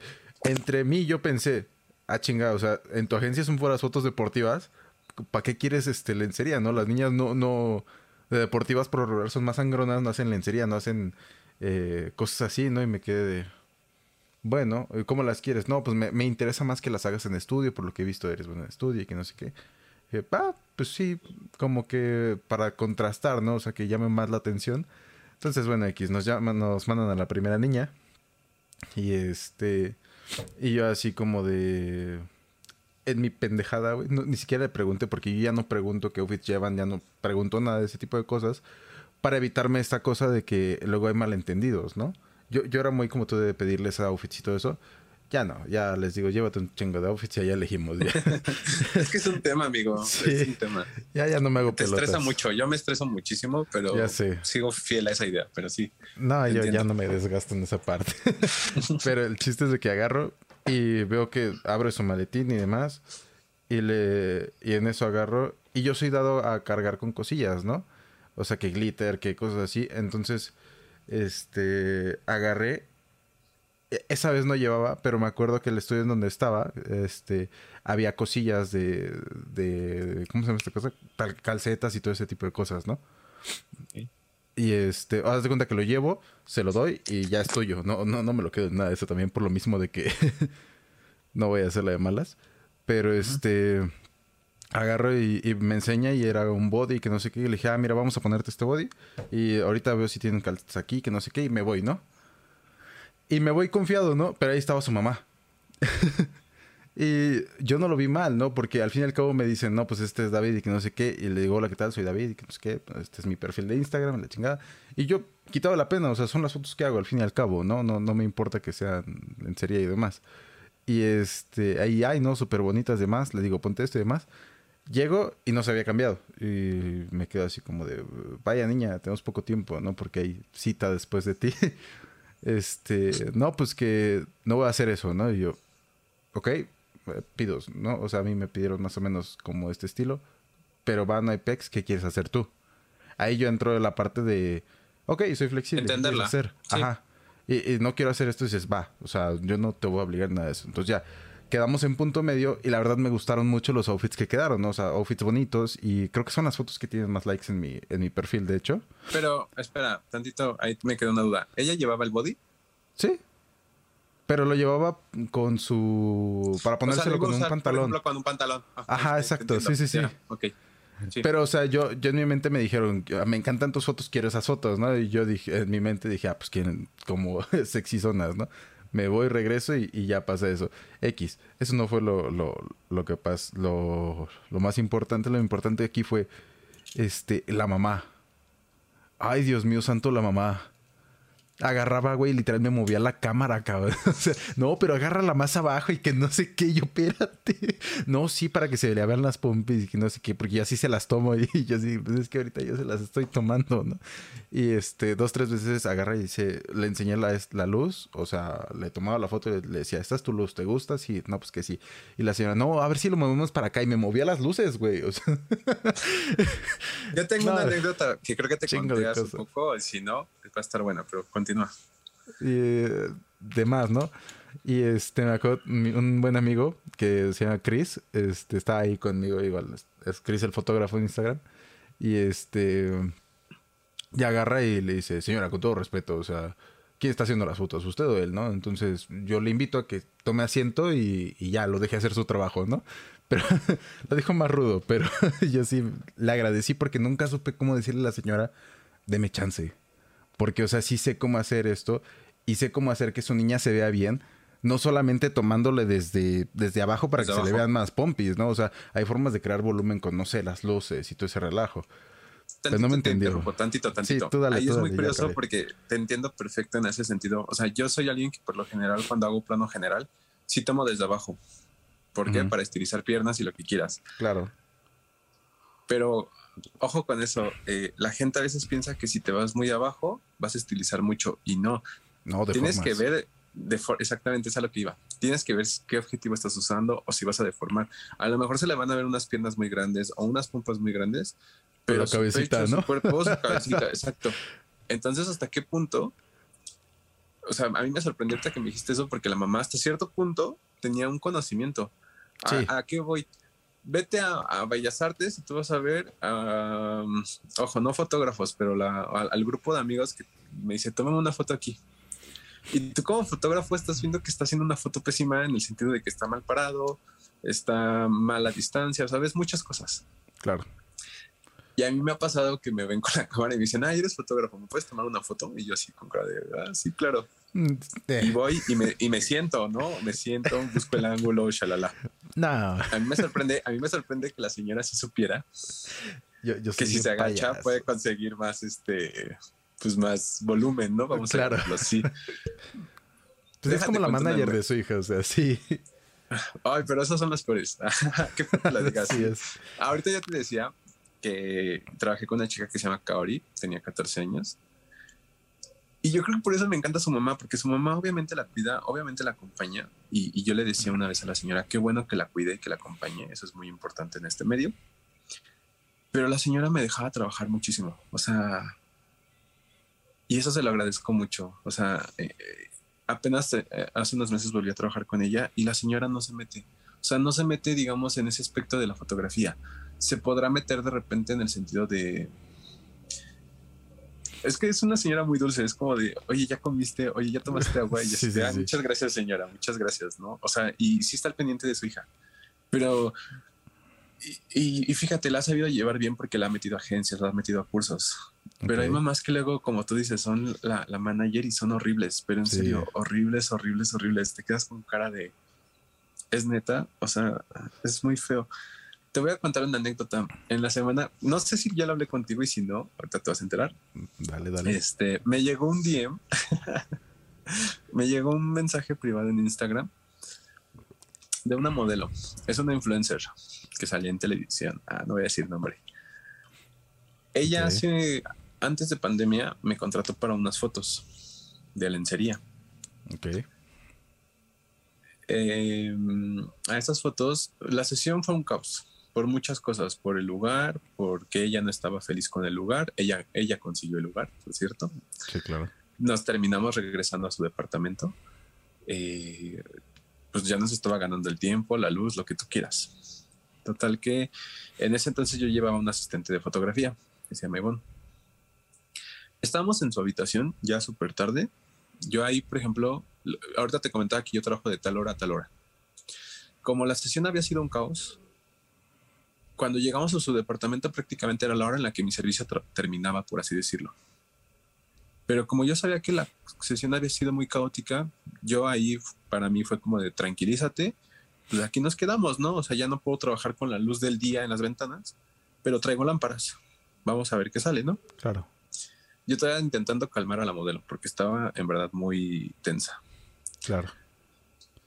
Ahí me ves armando las luces, poniéndolas, haciendo esquemas de iluminación. Yo lo que buscaba mucho era eh, juego de sombras.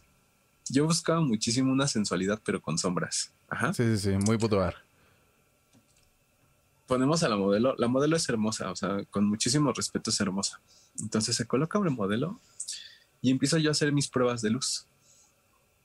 Hago unas pruebitas de luz que yo desde que vi esas pruebas, te juro que esas fotos me encantaron. O sea, yo vi esas fotos y dije, güey, o sea, están chingonas. Y es ese, es ese tipo de fotos que incluso tú las ves en edición y dices, se ven hermosas. Las ve mi asistente y dice, wow, no manches, no sé qué. Me acerco a la modelo para enseñarle la foto, yo pensando que la modelo va a decir, ah, no manches, me encanta, no sé qué. ve la Eh. foto y Sí me dice, no me gusta. Y yo con cara de, ¿cómo no te va a gustar? No, es que quiero que la luz me dé en la cara, así, directo, no sé qué. Que... Que se vean bien tú, "Mm, Es que a veces Espérame. no. Ahí- va el tema, ahí va el tema de, de- de lo que es todo esto. Fíjate que yo ahí, como la chava me estaba pagando, pues yo apliqué, pues tú me estás pagando, pues bueno, vamos a hacer lo que tú quieras. Me acuerdo que hasta mi, mi asistente, hago hincapié en el asistente, porque esa vez Iván se me quedó viendo con una cara de asustada, o sea, me volteé a ver así como neta, neta no le gustó, neta, neta vas a cambiar el esquema de iluminación y yo con cara de, pues sí, nos está pagando, ¿no? Ni modo. Claro. Cambio la iluminación a como ella la quería. Le metí más flash todavía para que hubiera más luz. Trabajo así con ella. Cuando ella hace la selección de fotos, ¿sabes qué fotos? Y aparte me acuerdo perfecto porque aparte por, por WhatsApp, o sea, me mandaba la selección de fotos y me dice, estas me encantan. Literalmente seleccionó las tres fotos que hice de prueba. O sea, Que salen hasta fueron- medio viscas, ¿no? Sí me pasa. No, o sea, no, deja de eso. No, o sea, no fueron tres, fueron como seis fotos. Haz de cuenta, hice como 10 fotos de prueba en ese momento. Ajá. Y su selección eran, no sé, siete fotos de esas pruebas. Y de todas las, las otras tres fotos restantes, por así decirlo, eran las, la iluminación que ella me pedía. Pero aparte me dice, estas me encantan. Así literal decía ese mensaje. Y yo con cara de, son las mismas fotos que ese día te mostré y que me dijiste que no te gustaban. Ah, ok, ya. Y me dio un coraje porque yo sentía que ese día pude haber hecho más material, no Y solo para ella, ¿no? sino para mí. Ajá, o sea, pero no, o sea, ese, y me acuerdo perfecto porque cuando yo pongo las luces como ella las querían, la iluminación era muy plana. O sea, era como ilumíname perfectamente mi cuerpo. Pero lo que tú y yo decíamos, ese juego de, de- de sombras para darle más volumen, más curvas, para que se vea más sexy, se perdió completamente. Claro. Y yo me sentí muy mal en ese sentido porque dije, pude haber hecho un mejor trabajo y por hacerle caso a ella, no lo hice. La semana pasada me mandó un mensaje, me dice, es colombiana y me dice, ¿por qué digo que es colombiana? Porque creo que son muy cariñosas. Y me dice, hola amor, ¿cómo estás? ¿Cuándo hacemos unas fotos? Ajá. No le respondí, o sea, no me, no me produce responderle. Claro. porque después trabajé con su hermana y su hermana es peor. Es peor, mil veces peor. Es de las modelos que son todólogas, que estudiaron fotografía, que estudiaron maquillaje y hagas lo que hagas, no las llena. Ah. No las llena el trabajo. Claro. Y eso, es, y eso es muy feo, porque en verdad tú estás dando lo mejor de ti como fotógrafo y hasta como persona. Y ellas piensan que el trabajo puede ser mejor. Y lo peor de todo es que cuando tú les entregas un trabajo, no quedan satisfechas. Y eso es feo porque, porque les estás entregando un trabajo que ellas te pidieron. O sea, no, no que te pidieron de hagamos fotos, sino que en ese momento ellos te dijeron, pon esa luz allí y ilumíname con esta luz y tú haces caso y aún así no quedan felices. ¿Sí me entiendes? Sí, sí, sí. Entonces me mandó un mensaje y la neta, pues ahí lo dejé. Ni siquiera lo he visto. O sea, lo vi en la parte de notificaciones, pero es que sí es muy desgastante. Muy, muy desgastante. Yo, te voy a contar el. Bueno, con una chica similar.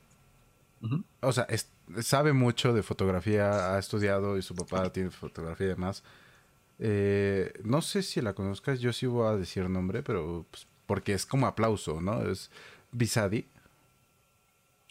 No me suena Bisadi ahorita. o Bisadi. Y, No me suena este, ahorita o medio me hace ruidito, pero ahorita lo checamos. Ha, ha hecho fotos muy buenas con este Beto Corona eh, últimamente. Ok. Pero bueno, X. El chiste es de que dos, tres veces en, en las asesorías de, de 22 milímetros y demás, no le dice nada al fotógrafo. O sea, es tú haces tu foto y yo no te digo nada y demás, ¿no? Y ya las ves y todo eso. Y, ay, no, está súper linda, pero mira, ve, aquí hubieras cuidado un poquito más el crop, ¿no? O sea, no me hubieras cortado el pie, no hubieras hecho esto, cosas así. Pero te da el consejo, vaya. No, no te lo dice así como No te lo esto, esto, esto y esto. No, no, no. O sea, si ve que estás perdido, te da el consejo y te ayuda. Y eso, eso yo vi que le ayudó un montón a los novatos, güey. Porque me ponen así con los grupos de, de novatos y sí les dio el consejo chido de, de, oye, es que, ve, por ejemplo, busca un poquito más de ángulos, no sé, juega un poquito con el enfoque y demás. Esto que hiciste estuvo muy bien, pero esto no me encantó, ¿no? Cosas así. Pero esto es subjetivo. Si a ti te gusta esto, e, es ahí las cosas que yo dije, órale, va, qué, qué cool. Eso a mí me gusta mucho de ella. También volvemos a la forma en la que lo dices. Tú, por ejemplo, ahorita me comentas que ella lo dice como en una forma muy constructiva y eso es muy chido. Pero de verdad, ya cuando te lo imponen, o sea, que literal, ah, yo ahorita te, lo, te lo dije el ejemplo, o sea, la modelo me decía de, quiero la luz ahí. o sea, señalan dónde y a fuerza la tienes que poner ahí. Y es muy chistoso porque le pones la luz de frente para que, o sea, yo por ejemplo, yo decía, si te van a hacer como sombras duras, ¿no? Ajá, como si el sol estuviera aquí. Ajá. Pero órale, la pides ahí, la pones, ¿no? Le tomas la foto y te dice, no me gusta, y tú con cara de, pero es lo que me estás pidiendo. O sea, entonces, no entiendo, no, no entiendo. No, me acuerdo que Ivonne se me quedó viendo con una cara de, que se quiere ver ojerosa. Es neta. Y yo con cara de, pues, ella me está pagando. Ahí, a ver, espera, en resumen de todo esto, en resumen de todo esto. Dime, dime. Para los que van empezando, para los que están trabajando, intenten de todas maneras cuidar su trabajo. O sea, sí, a ver, en resumen, sí díganle a la modelo, me estás buscando por mi estilo de trabajo, por mi trabajo, intenta respetarlo. Intenta confiar en mí, en lo que yo sé hacer. Yo ahorita a ese Enrique le hubiera dicho, ¿sabes qué? Este, déjame a mí hacer estas fotos, déjame trabajar un poquito en esto. O sea, también entenderla a ella, ¿no? Y, darle esa parte de, saco mi material y si quieres, ahorita te pongo las luces como tú también quieres y vamos a sacar también material y vamos a ver qué sale. Yo en ese momento no lo supe hacer. Le quise dar esa, esa razón, esa libertad y créeme que odié el trabajo, odié el trabajo. Y lo peor que pueden hacer las personas que van empezando, los fotógrafos que ya tienen experiencia, es hacer eso. Busquen cuidar su, su, su estilo, sus ideas, defiendan sus ideas lo más que puedan. Y a lo mejor el tiempo les dará la razón o a lo mejor no. Yo ahorita les decía que también intenten conocer o trabajar otros estilos, pero porque el mismo trabajo te lo va a pedir pero intenta cuidar tu trabajo, o sea, tu estilo. Si te están buscando, si te están pagando, pues es porque les gusta, en teoría. Ah, antes de empezar esta llamada, te decía que yo escuché la anécdota de otro fotógrafo que decía que cuando las chavas te buscan y te dicen, oye, puedes hacer fotos ahorita, no te están buscando, ¿cómo era? No te están buscando, no, no, no quieren tus fotos, simplemente quieren fotos. Claro. Y eso me hizo mucho, mucho eco ahorita, fíjate busca con quién vas a colaborar. O sea, busca realmente a alguien que valore tus fotos. No te vayas con el influencer que solo necesita fotos y no le importa cómo sea tu trabajo. Busca a alguien que valore tu trabajo, que te, si te piden una colaboración, pues a lo mejor que te diga, oye, ¿qué fotos te gustan? A mí me ha tocado que me piden una colaboración y cuando me mandan referencias, me mandan mis propias fotos. Y eso es muy chido. O sea, es muy, muy chido que, te, que digas, wow, qué bueno que sí se metieron a mi perfil y se vieron mi trabajo. Sí, que sí realmente les gustó, ¿no? Porque a veces yo creo que nada más ven que eres fotógrafo y te mandan el mensaje y te mandan las fotografías de sus fotógrafos o con los que ya han trabajado o fotógrafos que a lo mejor eh, están en otro país. ¿Sí me entiendes? Claro. Y realmente ni siquiera se dan el tiempo de ver tu trabajo. Simplemente como ven que eres fotógrafo, ah, no sé, como ven que en tu nombre dice photography, ya ves que todos tienen, o Enrique fotógrafo. O la foto sales con la cámara. Como ven eso, simplemente te van a pedir fotos. Consejo, busquen a alguien que de verdad, de verdad valore su trabajo. Que de verdad de repente, fíjate que hace, hace unos años a mí me buscó una modelo. Ahí pasó lo contrario, amigo. Yo venía de trabajar de agencia, de estar trabajando mucho en agencia cuando yo le hago las fotos en, sesión, en vivo, por así decirlo, pues ella estaba feliz con sus fotos. Cuando yo le entrego las fotos editadas, las fotos no tenían efectos. O sea, cuando digo efectos me refiero a los flares o a las entradas de luz o a los destellos. Em, ¿Por qué? Porque hice una foto más limpia, más sencilla, como para agencia. Porque no sé por qué yo pensé que eso era lo que quería. No sé por qué. A lo mejor ahí me faltó la comunicación.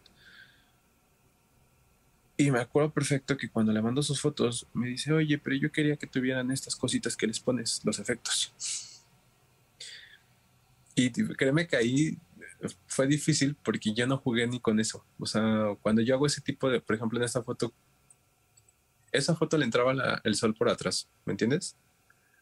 Pero precisamente porque le entraba el sol por atrás, yo le puedo meter todavía en edición un poquito más de efecto, o meterle un juego de colores, no sé. Como yo hice las fotos muy sencillas, esas fotos no había cómo meterles los filtros, ¿sí me entiendes? No había cómo meterle efecto. Y yo me quedé con cara de, ay, demonios. Y ahí me ves metiéndole los efectos en edición. O sea, las fotos que ya le había entregado, metiéndole un poquito de efectos. Ya no, o sea, no quedó tan decepcionada, pero tampoco quedó encantada. Y eso fue error mío, o sea, completamente error mío y, y ha sido de las sesiones que yo creo que que más traquito amargo me han dejado, pero fíjate cómo ahí es lo, lo contrario.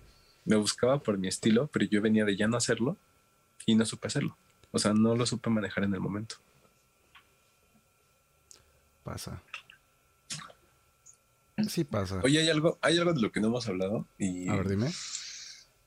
ahorita que empezamos me decías, ¿de qué opinamos de los fotógrafos que tienen muchos likes? O, ¿cómo era? Sí, ¿no? De los likes. De que ahora ya no se mira un Ah, sí, por su... yo creo que ya es la, la pregunta que le hago a todo el mundo es, ¿qué piensas de que ahora el fotógrafo se le toma más en cuenta por los likes que por su trabajo? Pues yo creo que está mal, ¿no? pero, pero está mal en, en- en muchos aspectos. O sea, como decía al inicio del- de la conversación, es feo que, que no solo en fotografía, en cualquier trabajo, en cualquier estudio, en cualquier, incluso ya no, no me refiero a ni escuela ni trabajo, sino como persona, sea lo que vende. ¿A, a qué me refiero? tú puedes ser una persona con muy buena educación, puedes ser muy amable, puedes tener muchos estudios, puedes ser una gran, gran, gran persona. Ajá. Y publicas, no sé, una foto tuya de tu perfil en tu Facebook y cinco personitas le dan like. ¿Sí me entiendes? Sí, te entiendo. Y al contrario, de repente ves a un güey que pues es súper sociable, es súper guapo eh, y publica una foto y tiene 500 likes. Gracias. Pero, pero de repente, pues te enteras que este güey acosaba a tal chica, o que este güey tiene denuncias de esto, No, o que es un mal padre, o, o- o- o que su ex lo demandó. ¿Sí me entiendes? Sí, sí, sí. Y aún así estás engrandeciendo a alguien que en teoría no lo merece. Volviendo ya ahora sí al trabajo eh, fotográfico, al tema que nos atrae, te voy a contar de, un fotógrafo que yo admiro, se llama Israel. Eh, lo conocí en un evento hace unos tres años. Yo me acuerdo que estaba trabajando en el evento y de repente Israel llega y me corrige ciertas cosas. O sea, me dice como de, oye, podrías pararte así o hacer esto, esto. Yo me quedé con cara de, ¿y usted quién es, no? Israel ya es un señor grande, o sea, ya es un, vamos a llamarlo así, un veterano de la fotografía. Y de repente, o sea, ya platicando con él me cayó súper bien, pero súper, súper bien. O sea, te da muy buenos consejos, es una persona muy amable. Cuando yo le pido su Instagram, ojo, yo creo que ahí, yo, yo en ese entonces tenía una tendencia muy buena en Instagram. que es una tendencia muy buena? Publicaba una foto y mi foto tenía 2.000, 4.000, 5.000 likes. Claro. ¿Ok? Cuando yo le pido el, el Instagram a Israel, ve sus fotos y tienen 50 likes, 60 likes. Y eso te estoy exagerando. De repente me entero quién es Israel. Israel es el fotógrafo eh, principal de Vogue, por ejemplo. Ok. O es el que trabaja en los Fashion Week. Y yo platicando con Israel le decía, pero yo no entiendo entonces cómo tu trabajo, o sea, su trabajo, créeme David, para mí, para mí es de otro nivel, para mí. Y yo le decía, es que yo no entiendo por qué entonces yo no lo conocía, por qué usted no es famoso. Y eso me dejó pensando mucho, ¿eh? A mí me dijo, a mí no me interesan los likes, a mí me interesa trabajar, tener trabajo. Claro. Y yo me quedé pensando, ¿eh? O sea, yo, fíjate que en ese momento yo dije, pues sí, o sea, yo, yo como veía los likes en ese entonces, yo decía, pues mientras más likes tenga, significa que la gente está viendo mi trabajo. Claro. Y el que la gente vea mi trabajo, se supone que a mí me va a dar más trabajo. Y hasta cierto punto sí es cierto. O sea, si la gente conoce tu trabajo, la gente te busca. Pero yo ahí entré, ahí chequé con pared, porque yo dije, como una persona que en teoría no lo están viendo en, en internet, por así decirlo, ¿cómo puede tener tanto trabajo y muy bueno? O sea, ¿cómo lo pueden buscar revistas muy famosas cuando él no es viral? Y me llamó mucho la atención. Tocando el tema, ¿qué opino? Yo creo que una buena foto te puede volver viral y puede hacer que tus redes exploten. Incluso conozco fotógrafos de dos estilos. O sea, tengo, conozco fotógrafos amigos que si tú ves su trabajo, realmente su trabajo es muy bueno. Muy, muy, muy, muy bueno. Y qué bueno que sea viral su trabajo. Pero por otro lado, tengo amigos fotógrafos que su trabajo lo ves y dices realmente no es bueno, pero se han vuelto virales por polémicas, por cómo son. Yo creo que también pasa mucho también la parte de TikTok, ¿no? O sea, he visto varios fotógrafos, eh, lo digo entre comillas, no, no, por ofenderlos y nada, pero el, el, mero video es nada más la niña mientras le tomas la foto o, la niña en lencería y punto. Y tal vez es ahí, nosotros no lo hemos sabido llevar, ¿no? No hemos hecho eso y, ya. Pero luego ves su trabajo de fotografía y... No está no Sé. Ajá. O sea, sí hay cosas que mejorar. Yo, por ejemplo, te lo decía, yo nunca fui a una escuela de fotografía. Yo empecé mucho con tutoriales de YouTube. Y te puedo decir que los, tutoriales de hace ocho años con los que yo ahorita veo son muy diferentes, ¿eh? muy diferentes. Métete a YouTube y vas a ver tutoriales de maestros de fotografía que son señores de 40 años que te siguen enseñando como en la escuela, por así decirlo, o sea, te ponen esto es regla de tercios y shalala, y, y, es muy bueno aprenderlo de esa forma. Pero si tú ahorita te metes a YouTube y buscas un tutorial de fotografía, te va a salir un chavito, un TikToker, que ojo, hay unos que hacen muy buen trabajo. O sea, la neta sí hacen muy buen trabajo de edición, de fotografía. Y dices, órale, qué chido. Pero hay muchos otros que dan información incorrecta, siento yo. Lo hablaba el otro día contigo. O sea, ya, ya hablaba yo con otros amigos sobre. Me han tocado sesiones así de meets o, o reuniones de fotógrafos donde tú ves que el chavo se para mal. O sea, el fotógrafo, el chavito fotógrafo se para mal que ojo, para tomar una foto también tienes que saber cómo pararte o cómo agacharte, o sea, tienes que tener una estabilidad. Claro. Y yo veo chavitos que nada más agarran la cámara así, literal, agarran la cámara eh, con tres dedos, ¿no? Nada más para. Así, así. No encuadran, o sea, no, no buscan una composición, no encuadran, solamente ponen la cámara así y disparan con el view, con el iPhone. Y de hecho la foto, cuando tú ves la foto desenfocada o mal expuesta y tú te quedas con cara de la foto, o sea, técnicamente es horrible. Y ellos que te dicen, ah, en edición lo arreglo. Mm. Y hay chavos que la neta mis respetos, o sea, ves la foto, o sea, yo a mí me ha tocado que yo vi cómo tomaron la foto mal hecha y cuando la publican yo digo, wow, o sea, bien ahí, pero te pudiste haber ahorrado mucho, ¿no? te pudiste haber ahorrado muchísimo trabajo, pero aparte, entonces ya no eres fotógrafo. Eres un buen editor. Ajá. Y ahí también es un tema. Yo veo chavos que hacen ese trabajo y vuelvo a eso, y hay mucho TikToker que ves ese detrás de y ves muchísimos errores, muchísimos errores, desde la dirección de, de modelo hasta cómo se paran, hasta cómo agarran la cámara, y yo creo que eso es malo porque muchos chavitos que van empezando y que van a ver esos videos van a pensar que sí se hace una foto. Y así no se hace la foto. otra cosa, ahorita te quiero interrumpir tantito. ¿Has visto los chicos que agarran, por ejemplo, su celular y según quieren hacer un comercial para una hamburguesa, lo que sea, y, empiezan a hacer esto? Literal, o sea, para los que no ven, nada más estoy moviendo el celular a lo güey. Pero empiezan a hacer esto y según pasan las, la toma en edición y que no sé qué, y ya como como... ¿Cómo se ve? Ajá, cómo se ve se supone, se ve horrible. O sea, es que también no tienen ni idea de cómo hacer las transiciones y demás. Digo, no sé, yo en la videografía no me meto, me da mucho miedo al chile. Yo sí soy totalmente ignorante en ese aspecto. A mí, a mí me han tocado clientes que me dicen, quiero que hagamos TikToks. Y yo con cara de, yo no, yo no tengo TikToks. Yo los TikToks que he visto es porque me los mandan y pues los veo en WhatsApp. Claro. O de repente en YouTube te salen TikToks, ¿no? Pero... Bueno, que Yo, por ejemplo Dime, dime, dime. A mí me han tocado clientes que me dicen, quiero la sesión de fotos, pero también quiero que hagamos TikToks. Y yo no le sé, o sea, Sí, también no, es que es otro mundo. He visto yo- chavos que hacen, que hacen cosas increíbles, como decías, con las transiciones, saben dónde cortar, saben dónde editar, saben dónde hacerlo y qué chido. Pe- Pero es que se ve, o sea, es como lo que tú dijiste, se paran de una forma, se estabilizan, hacen cosas bien. Y estos otros que nada más hacen las cosas a lo güey. Pero es sí a lo se que voy, hay nota otros que, que son muy malas. muy mal son hecho. muy malas. Ajá. Y son las que más se hacen virales sin querer, no sé por qué. Y la gente empieza a pensar que así se hacen las cosas. Pero a lo mejor porque a la gente le gusta lo fácil. Ajá, pero eso también era- desmerita era- mucho era- el trabajo de los pero, demás. Sí, pero era lo que yo te decía. Ahorita si tú te metes a YouTube y pones un tutorial de un fotógrafo, por ejemplo, hace poco que me quería comprar yo un lente, un 105 milímetros, me metí a YouTube para ver como las reseñas o cómo hablaban de ese lente y me salió un fotógrafo chileno, creo que se llama Jaime Pelicer, algo así. El señor yo creo que debe tener 50 años.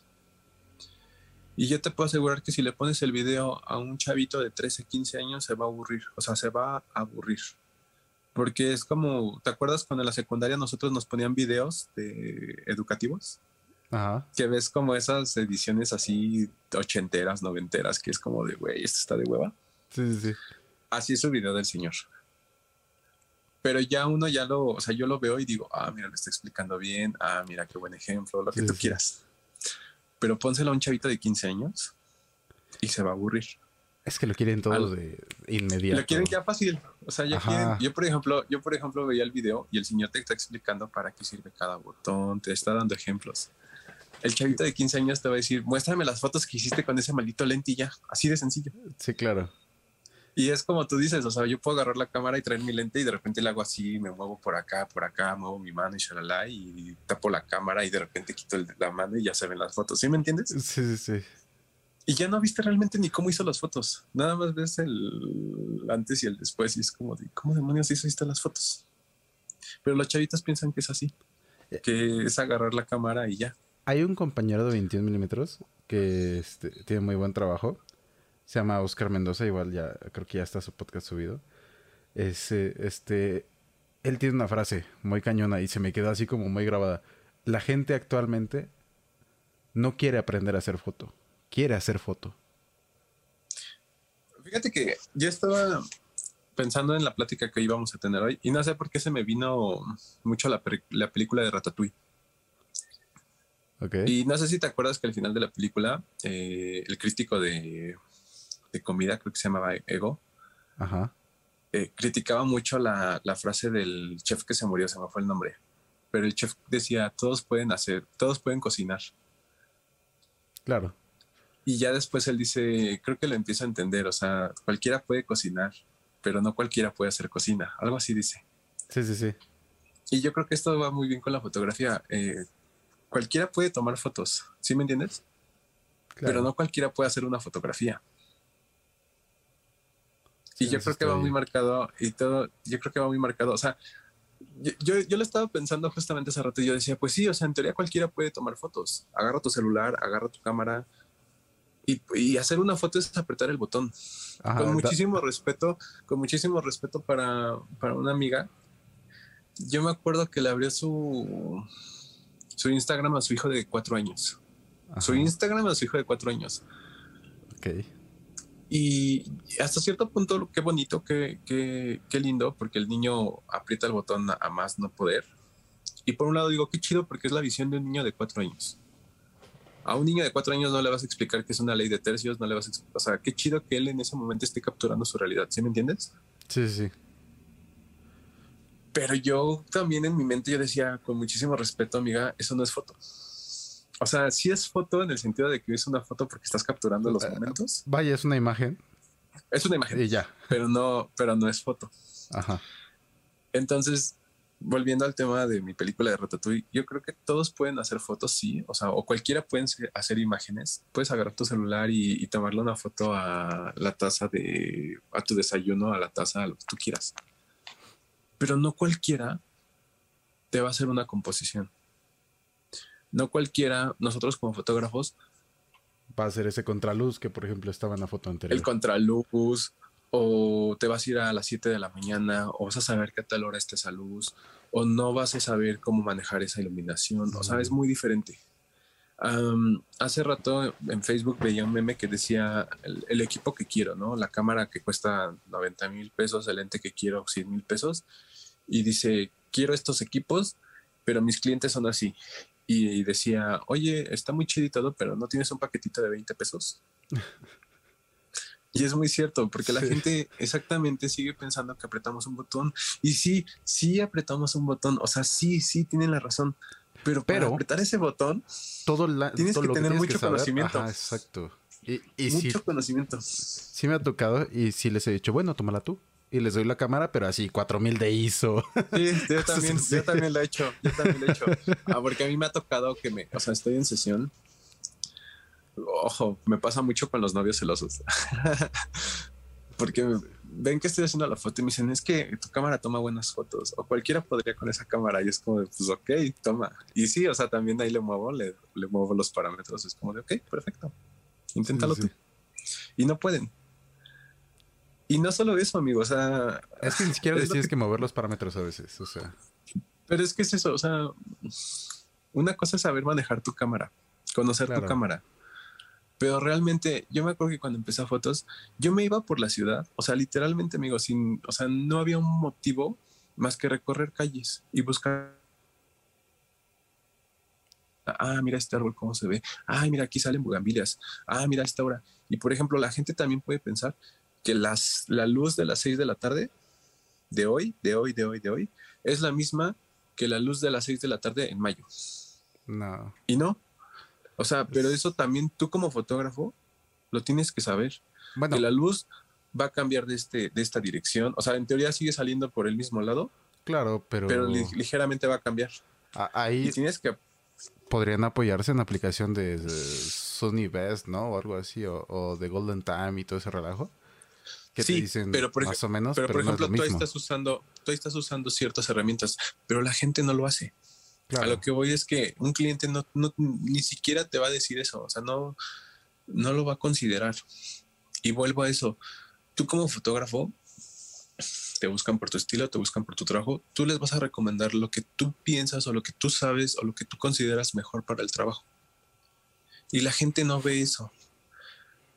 Me han tocado trabajos que me dicen, oye, lo que te decía ahorita de, puedo pero a tal hora. Y tú sabes que esa hora no se puede trabajar y tienes en ese momento, pues, que decir, bueno, ok, vamos a trabajar o sabes qué, no puedo trabajar a esa hora. Eso ya es decisión de cada uno. Pero, perdón. No te preocupes. Pero, si por ejemplo, la gente piensa que tú solo aprietas un botón, vuelvo a eso, no solo eso, o sea, sí aprietas un botón, pero tienes que conocer tu cámara, tienes que conocer la luz, tienes que conocer cómo trabajar a la modelo, lo que tú y yo ahorita hablábamos de de que se sienta más cómoda, de que se sienta más relajada. O sea, son cantidad de temas para apretar un botón. Claro. Porque vuelvo a eso, incluso, incluso te puede tocar un novio que sí le sepa o una persona que sí le sepa manejar la cámara. Pero aunque le sepa manejar la cámara, a lo mejor la luz no le va a salir. O la expresión de la modelo no le va a salir.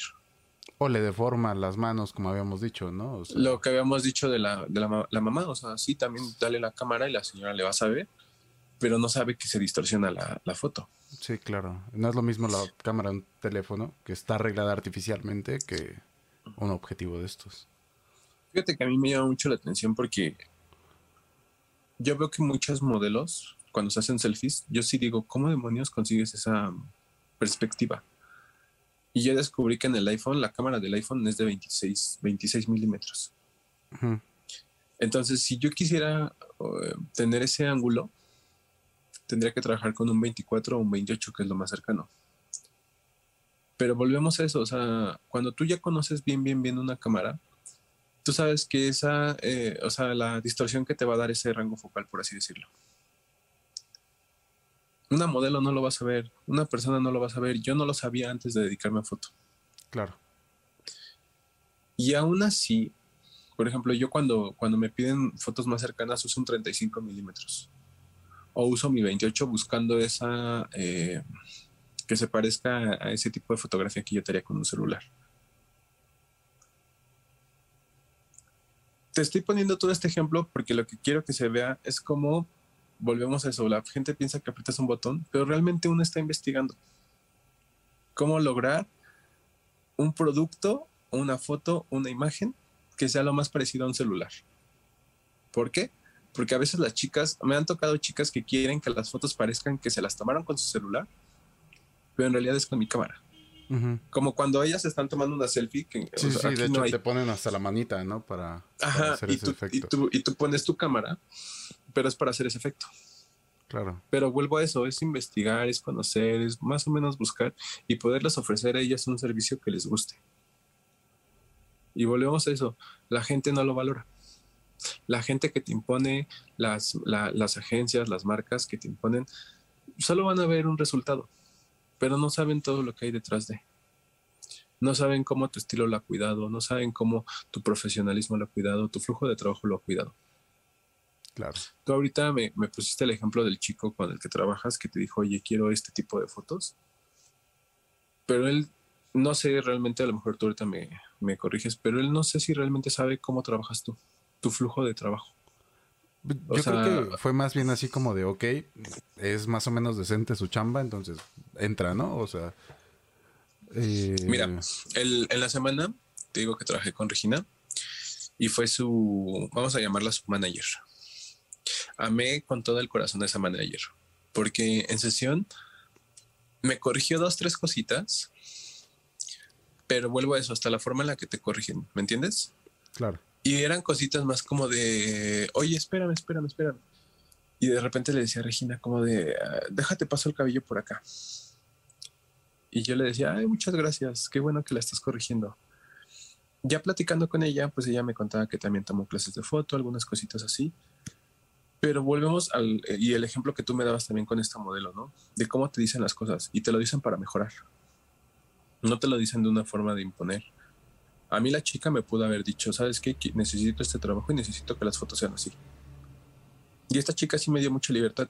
Sí me corrigió dos, tres cositas, pero realmente yo creo que fueron como para mejorar el producto.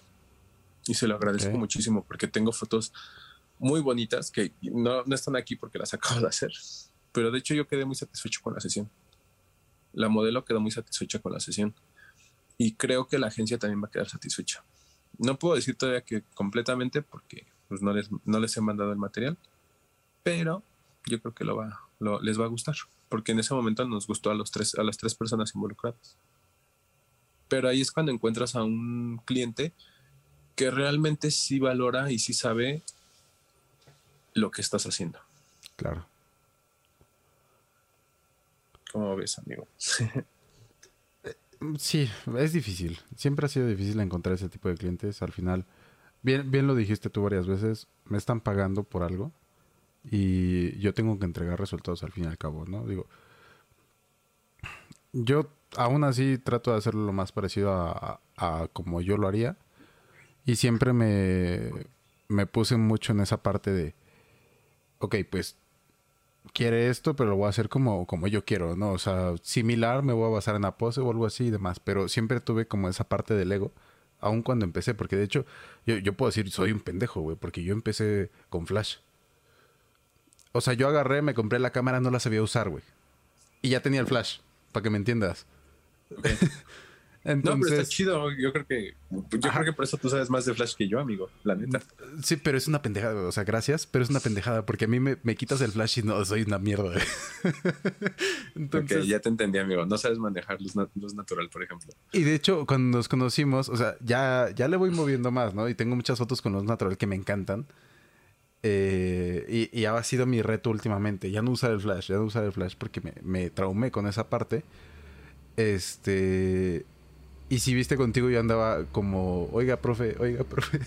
Porque a cada rato era de, oye, ¿y cómo hago que no se le vean así, no sé, las, las ojeras más marcadas? O cómo evito este tipo de cosas. Para mí lo más fácil es voltear hacia arriba tantito tu modelo y ya que te pegue el sol en la cara y ya, pues, luz bonita y demás. Pero no voy a hacer la misma pose siempre.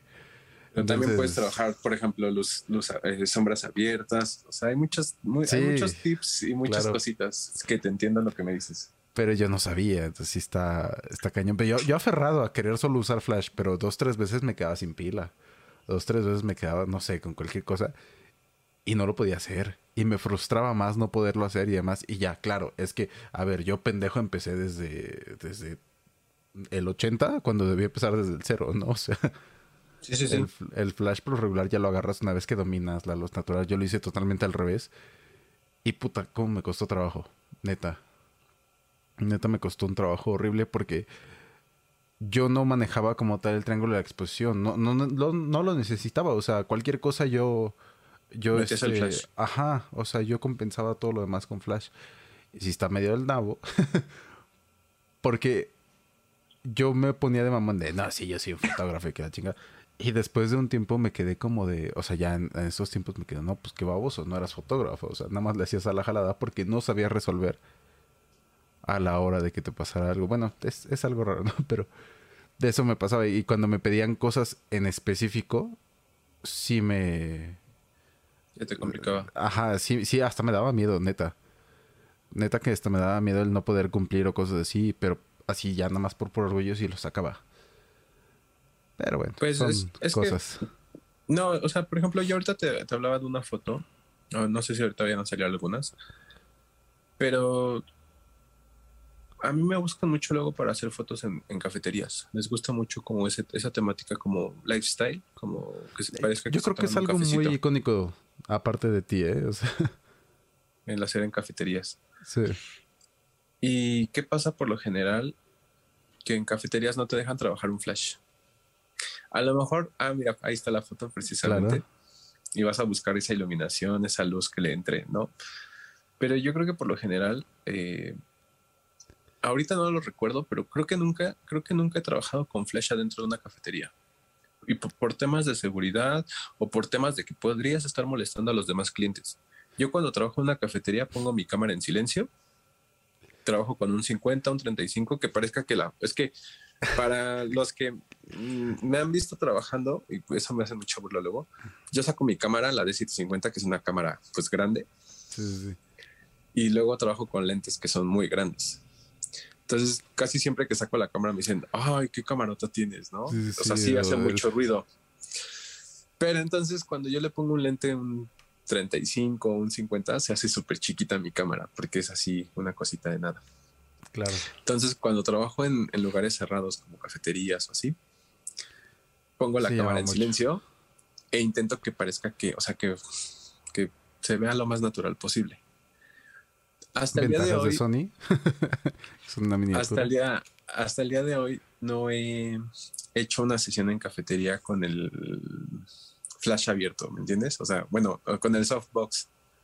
Ah, claro. Porque es incómodo, es incómodo. O sea, no he hecho. Sí me ha tocado eh, últimamente que ya me, me reservan el lugar, por ejemplo, un hotel, un restaurante, y ya llevo yo mi flash y mi soft porque me dejan trabajarlo. Pero ¿qué pasa cuando, como lo dices ahorita, qué pasa si estás muy acostumbrado a trabajar un flash y de repente te dicen no lo puedes usar? Tienes que aprender a, a manejar el triángulo de exposición sí, completamente sí. saber Te que le puedes mover aquí. Que ojo, una cosa es que sepas manejar el triángulo de exposición y otra es que la sepas aplicar a una modelo y te voy a explicar el por qué. Un ejemplo teórico. Imagínate que ahorita estás en una cafetería Y no quieres subir mucho el ISO porque sabes que te va a dar eh, ruido. Ok.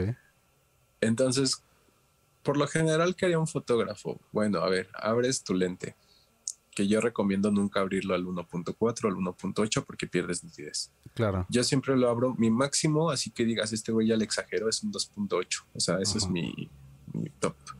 Por lo general intento trabajar a 3.4 o algo así. Ok, lo abrimos. Y aún así la luz no me, no, no me ayuda. ¿Qué hacemos? Bajamos el tiempo de exposición. Lo tenía, no sé, en 1.250 para congelar el momento y lo bajo a 1.60. Y aún así no tengo la luz. Ahí ya dices, bueno, vamos a subir el ISO. Ya manejaste los tres parámetros y ya conseguiste una luz que es relativamente aceptable. Lo estás aplicando en una fotografía, pero ¿qué pasa si tu modelo se va a mover? Por muy mínimo que sea. O sea, te estoy hablando de una pose en la que le pides que esté pero tu modelo se mueve un poquito. Tu foto te va a salir desenfocada y te va a, salir, movida. A lo que yo voy con este ejemplo es que gracias a que puedes manejar el triángulo de exposición, puedes conseguir la luz que necesitas en ese momento. Pero si tú lo estás aplicando a otra variable que es una persona, esa persona se va a mover. O le puedes pedir en ese momento que se quede quieta, pero muy probablemente algo va a hacer. O, alguna variable exterior va a cambiar. Y eso te va a arruinar tu foto. También tienes que saber cómo manejarlo en sesión. Porque era lo que decíamos, con Flash pones todos tus parámetros altos y mandas el flashazo. Y tu modelo va a estar excelentemente nítida. Claro, es que ahí también viene la otra pendejada, que si no pones el difusor adecuado, ya Te contaminaste el fondo muchas cosas. o cosas así. Entonces, sí, muchas cosas en las que sí estuve mal. Pero, por ejemplo, yo prefiero que me corran de las cafeterías. ¿eh? Yo me llevo, yo me llevo la de los 600. Pero, lo pongo pelón, güey, apuntando hacia el techo y tas, tas, tas. Y, oye, ¿te puedes salir? Sí, claro que sí. pero... No, pero es que volvemos a eso. Volvemos a eso. O sea, ahí van dos cosas. Imagínate que tu cliente te acaba de decir, a mí me ha tocado, ¿eh? Ahorita salieron unas fotos de cafeterías que literalmente hay clientes que me han dicho, quiero una foto ahí. O sea, ya, eh, para mí era muy chistoso porque esa cafetería yo a veces iba y yo decía, ya si quisieran me podían cobrar. O sea, ya de tantas veces que vengo a hacer fotos me podrían cobrar. O al revés, ya que me patrocinen, o sea, la neta. Entonces, a mí sí me ha tocado que hay clientes que me dicen, quiero fotos en, esa, en ese spot. Entonces voy, y si yo hiciera eso, amigos, o sea, de aventar el flash a más no poder, y, y llega y me dicen, oye, te vamos a pedir que te retires, ahí yo le tengo que explicar al cliente que nos acaban de correr, ¿sí me entiendes? O sea, ya no es nada más como el de, sí, sí, bueno, es que disculpa. Yo lo hago en colaboraciones, cosas así, donde puedo ser más atrabancado. Sí, ahí te da chance aunque también está la otra forma, ¿no? A lo mejor llegas y hablas con el gerente y con el encargado y si le dices, oye, este, quiero aventar unas tres fotos, pero quiero usar esto, y ya te dirán sí, no. Ahí es de hablarlo. Pero yo sí intento, no. O sea, yo sin las fotos que he hecho en esa cafetería en especial, esa cafetería me encanta porque tiene una luz que alumbra. O sea, la iluminación del restaurante está más o menos, de la cafetería está más o menos. Pero tienen un anuncio en una esquina ¿Qué es lo que le da luz a mi foto? Me ha tocado que llego a la, cafetería y están sentados ahí. ¿Y sabes qué hacemos? Pedimos un café y espero a que la persona que me está ocupando el spot se vaya, literal. Porque toda la demás cafetería no me ayuda. La iluminación es horrible. Sí, sí. Y ya cuando se van, nos sentamos ahí y es cuando empiezo a hacer el trabajo. Me ha tocado. Pero porque ya conozco el lugar y la iluminación. Si yo pudiera usar el flash, probablemente podría hacer una mejor foto, pero no lo saco porque te digo, no me gusta luego incomodar. Yo soy muy reservado y me conoces, o sea, yo intento no dar problemas. yo soy una persona que voy al cine y se queda callado porque no quiero dar problemas. Sí, no, yo pongo Batman en la sala, ¿no? Cosas así. Ah, ah, ah, aprovechando, por ejemplo, eh, apenas viene un grupo de, de, Facebook, igual gente que se quejaba de porque hay lugares prohibidos para hacer fotos. No sé si tú lo sabes en la Ciudad de México. Por ejemplo, la gente te puede hablar de Chapultepec. En Chapultepec no puedes llevar equipo, puedes llevar solo tu camarita. No puedes usar flash, no puedes usar softbox, no puedes usar difusor. Ahí, ahí, consejo, chavos, vayan a la segunda sección de Chapultepec y ahí no les dicen nada.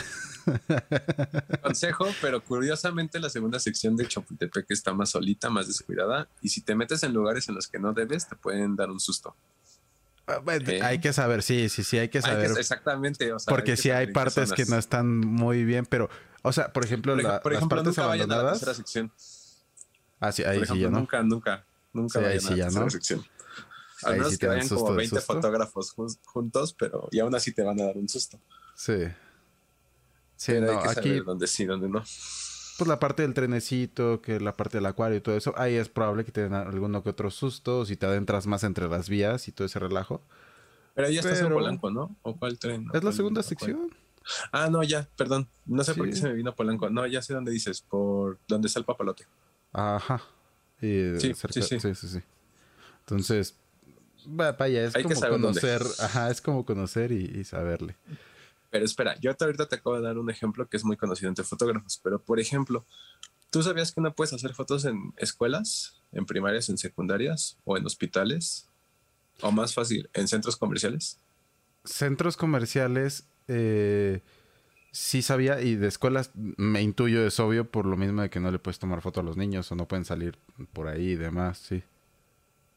A mí me ha pasado, yo cuando empezaba hice una sesión, o sea, yo ni siquiera sabía que había una escuela, yo literalmente estaba haciendo en la calle fotos a una modelo y se me acercó el policía a decirme que no podía. Y en ese momento fue como, pero ¿por qué no estoy en la calle? Y ya me explicó el por qué. Y es que sí, o sea, si a ti te ven con una cámara y un lentesote y están saliendo los niños de la escuela, te van a culpar de que eres roba niños. Y eso es un tema muy fuerte. Entonces también tengan cuidado en dónde disparan. Aunque ustedes piensen que estén en la calle, si hay una escuela, si hay un hospital, si hay un centro comercial, si hay embajadas, no pueden hacer foto. Así ustedes digan, estoy en la calle. Y no es por imposición, también es por seguridad de uno, porque se presta a malas interpretaciones. Claro. Y te puedes llevar eh, un gran susto de que te suben a la patrulla. Me ha tocado. Fíjate que a, me ha tocado que, me suben que por alterar la paz, pero cosas así, güey. Porque yo soy, ya, ya, me conoces, llevo la bocina normalmente, la pongo a tope, cosas así, llevo el flash. Entonces, ah. sí, ando echando como relajo porque pues me gusta cotorrear y demás. Pero pues no sé, o sea, ya me acostumbré. Yo hace medio año hice una colaboración con una maquillista. Es maquillista, pero también es modelo. De hecho, hasta ya salen estas fotos. Ella como modelo es increíble. O sea, te lo juro, es el día que trabajé con ella yo me quedé con la boca abierta porque dije, no puedo creer cómo modelas. O sea, modelas increíble. De ahí salió la idea de, colaborar en una sesión. Estábamos en la Estela de Luz. Para los que son de Ciudad de México, no le, no le puedes tomar fotos a la Estela de Luz. ¿Por qué? Ahí sí no sé por qué demonios no puedes, pero no. O sea, no puede salir la Estela de Luz. Entonces, eh, estábamos en la Estela de Luz y yo ya me la sé, o sea, ya sé que no puede salir la estela de luz, pero por ejemplo sí pueden salir los edificios de fondo. Claro. Entonces yo, ya les digo a la modelo, ¿sabes qué? Te voy a colocar aquí, este es el spot, este es el fondo, vamos a sacar esto, ¿no? Y precisamente le dije, si viene un policía, déjame a mí hablar, porque yo ya sé, o sea, ya sé lo que me van a decir, tantas veces me lo han dicho que ya sé lo que hay que decirles a ellos, o sea, lo que tú y yo ahorita decíamos, cuando viene el policía y te llama la atención, yo ya no les digo, ah, perfecto, disculpa, este, ya me retiro, muchas gracias. Hay que saber cómo hablarles, ¿no? Sí. Y yo le dije a la modelo, si viene la policía, por favor, por favor, déjame hablar. No, que sí, que no te preocupes. Empezamos a trabajar y llega el poli y se pone al tiro ella. Sí, sí, qué chinga tu madre. no, o sea, sí, literal, literal. se ponen bien, bien crazy. Bien, no, ajá, y yo con cara de, oye, no, pero eres la diferencia entre que me dejaran trabajar, o sea, literal, porque a lo mejor nada más te, puede, te va a decir la típica de, oye, este, nada más te encargo que no salga la estela de luz. Y es como de, ah, no se preocupe, sí, no se preocupe, mire, de hecho estoy usando eso. Y ya, ahí queda. A pasar a una sesión que como ya te, se puso el tiro y todo, te mandan hasta más patrullas, o sea, te mandan más policías y se hace un relajo y tú con cara de, sí, acabas de ocasionar. Y me acuerdo que yo le dije, grabando de, no, y aquí nos oprimen. No, ajá, y yo, yo me acuerdo que ya cuando se fue el policía, yo nada más me quedé viendo, o sea, me le quedé viendo y le dije, te dije que yo iba a hablar. Me dijo, es que me enoja que sean así. Y yo así, pero te pedí, por favor, que me dejaras a mí hablar. Y esa es la diferencia. A mí, a mí eso me arruinó la sesión, te lo juro.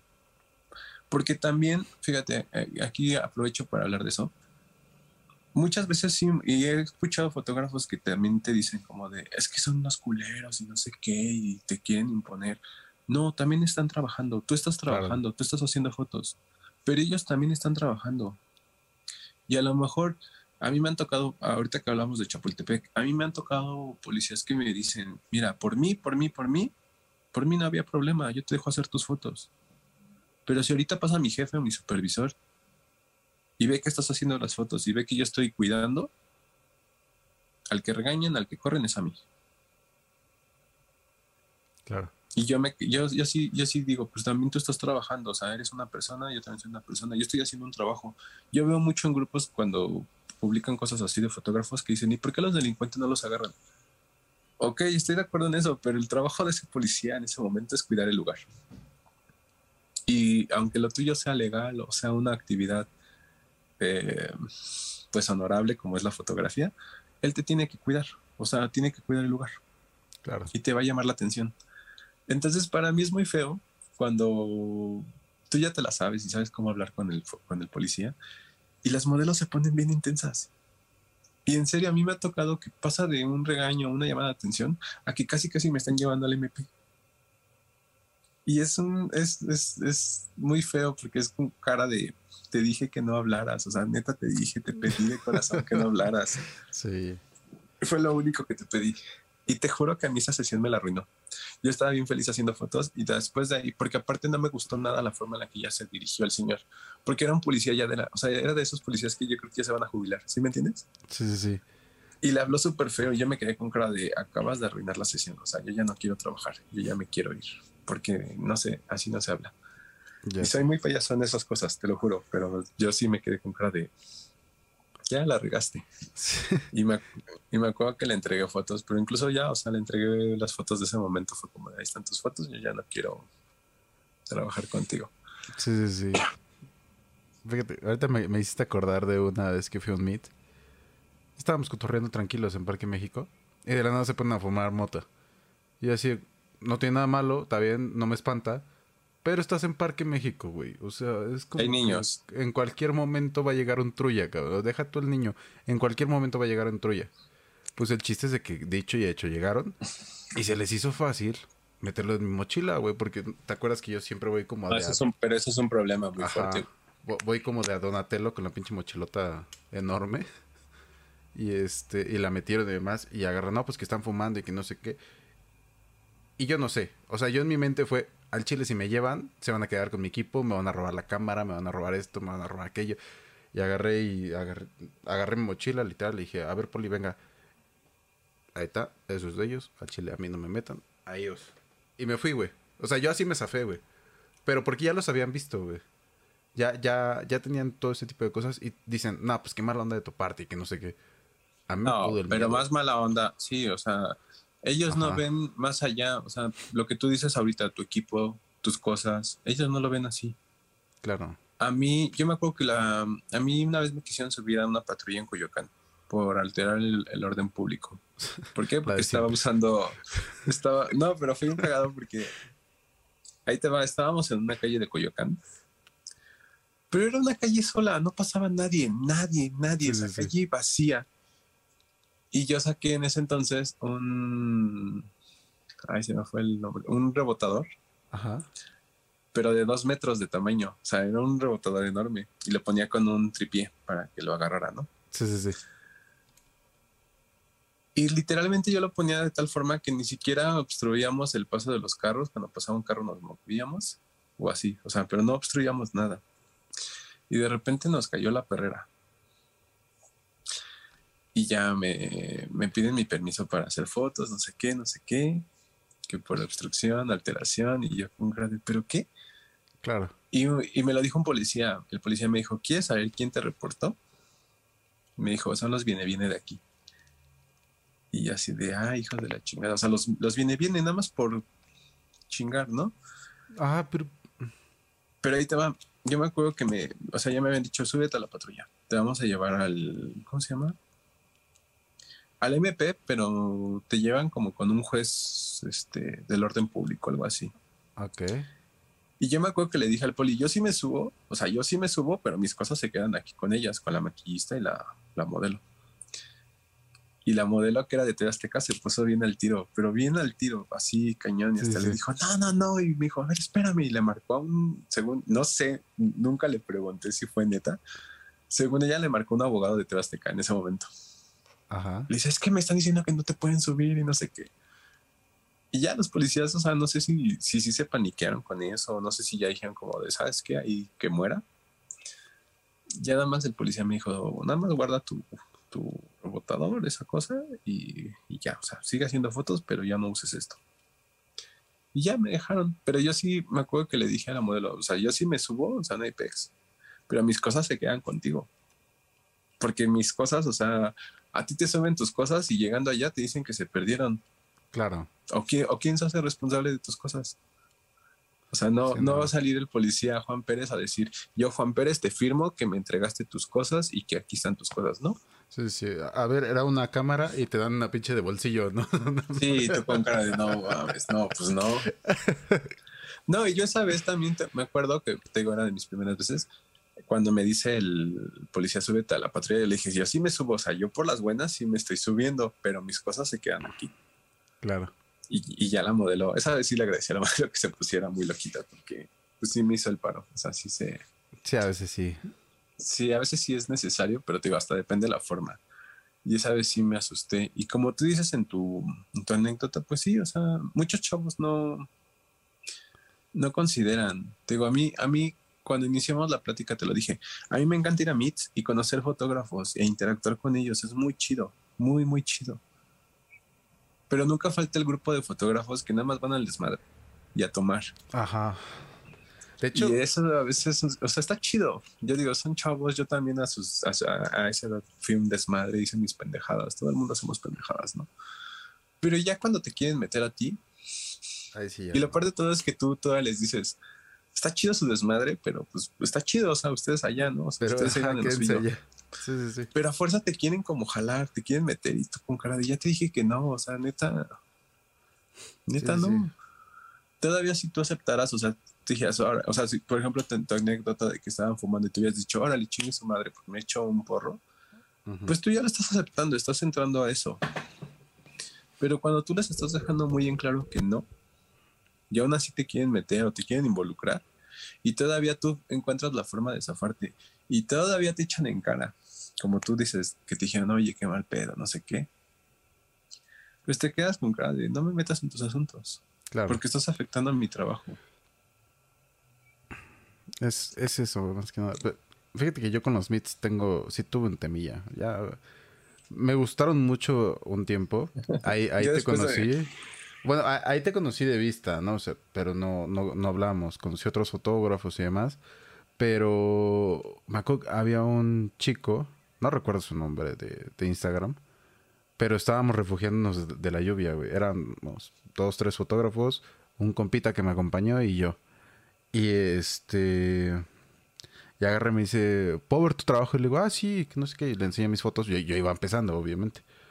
Y este agarra y dice, no, esto es una porquería y que no sé qué, tú no eres bueno. Y la yo me quedé así como de, espérate, güey. O sea, sí sé que voy empezando, pero no me lo digas tan rudo, ¿no? Me, me- de momento me quedé así. Pero luego entendí qué tipo de persona era, porque agarró y em- em- me empezó a decir, y es que tú este, nunca vas a ser pro hasta que llegues y le digas a una modelo, desnúdate y se te desnude en el lobby de cualquier hotel y que no sé qué, pero es un pinche acentito raro. pero el chiste es de que él hacía este tipo de fotos, como en la calle y desnúdate y ya, ¿no? Y me entró curiosidad de, ah, bueno, pues, a ver si muy chingón a ver tus fotos, ¿no? Pero así, ah, no, sí, sí, a ver tus fotos entonces. Y las empecé a ver y vaya que, qué feo, ¿eh? O sea, yo, yo me sentía que, que hacía cosas feas y dije, no, no manches, qué pinche repilante estás haciendo tú, güey. Yo me acuerdo de un meet que organicé. Ajá. Yo, yo estoy un poco harto de los meets, pero no por eso, yo porque los organicé. Y es muy desgastante organizarlo. Te entiendo, sí. Yo me acuerdo Pero- que en ese meet, este, fui con un primo. Nadie sabía que era mi primo. Mi primo es muy de, le, le gusta mantener el perfil bajo. Entonces, literal me acompañó, pero él se quedó a mi lado callado. O sea, él no ni se presentaba ni quería que lo presentara, ¿no? Y en ese meet, ese meet fue un meet con causa. Eh, a la gente que fue le pedí que llevaran cobijas y comida, bueno, cobijas y ropa para la gente de la calle. Pero de hecho hasta llevaron comida para perritos de la calle, cosas así. Estuvo muy chido. Yo pensaba que iban a ir 20 personas y fueron como 300 personas Ok. y, to- y todas con ayuda. Entonces a mí me rebasó el, el evento. Yo me quedé con cara de no sé qué demonios voy a hacer con esta ayuda. Entonces de repente me di una cachetada y dije, a ver, muévete, necesitamos sacar esta ayuda. Y ya me empecé a, a mover. En eso conozco a un fotógrafo fotógrafo entre comillas, Ajá. que después en, en redes sociales, en Facebook, en Instagram, mucha gente lo empezó a abrir, abrir, perdón, pero abrir fe- feo, feo, feo. Ahorita voy a explicar el por qué. Total que en el Meet, a mí me, me, de repente me, pues me intercepta, por así decirlo, me dice, oye, está muy chido lo que estás haciendo por la comunidad. O sea, muchas flores, ¿no? Así. Y yo así de, ah, pues qué chido que te gusta, esta es la intención, que se conozcan, que interactúen, no sé qué, ¿no? Y ya. De repente, ya regreso con mi primo y mi primo me empieza a decir, este, oye, pues está muy chido también. O sea, igual, ¿no? Que todo el mundo.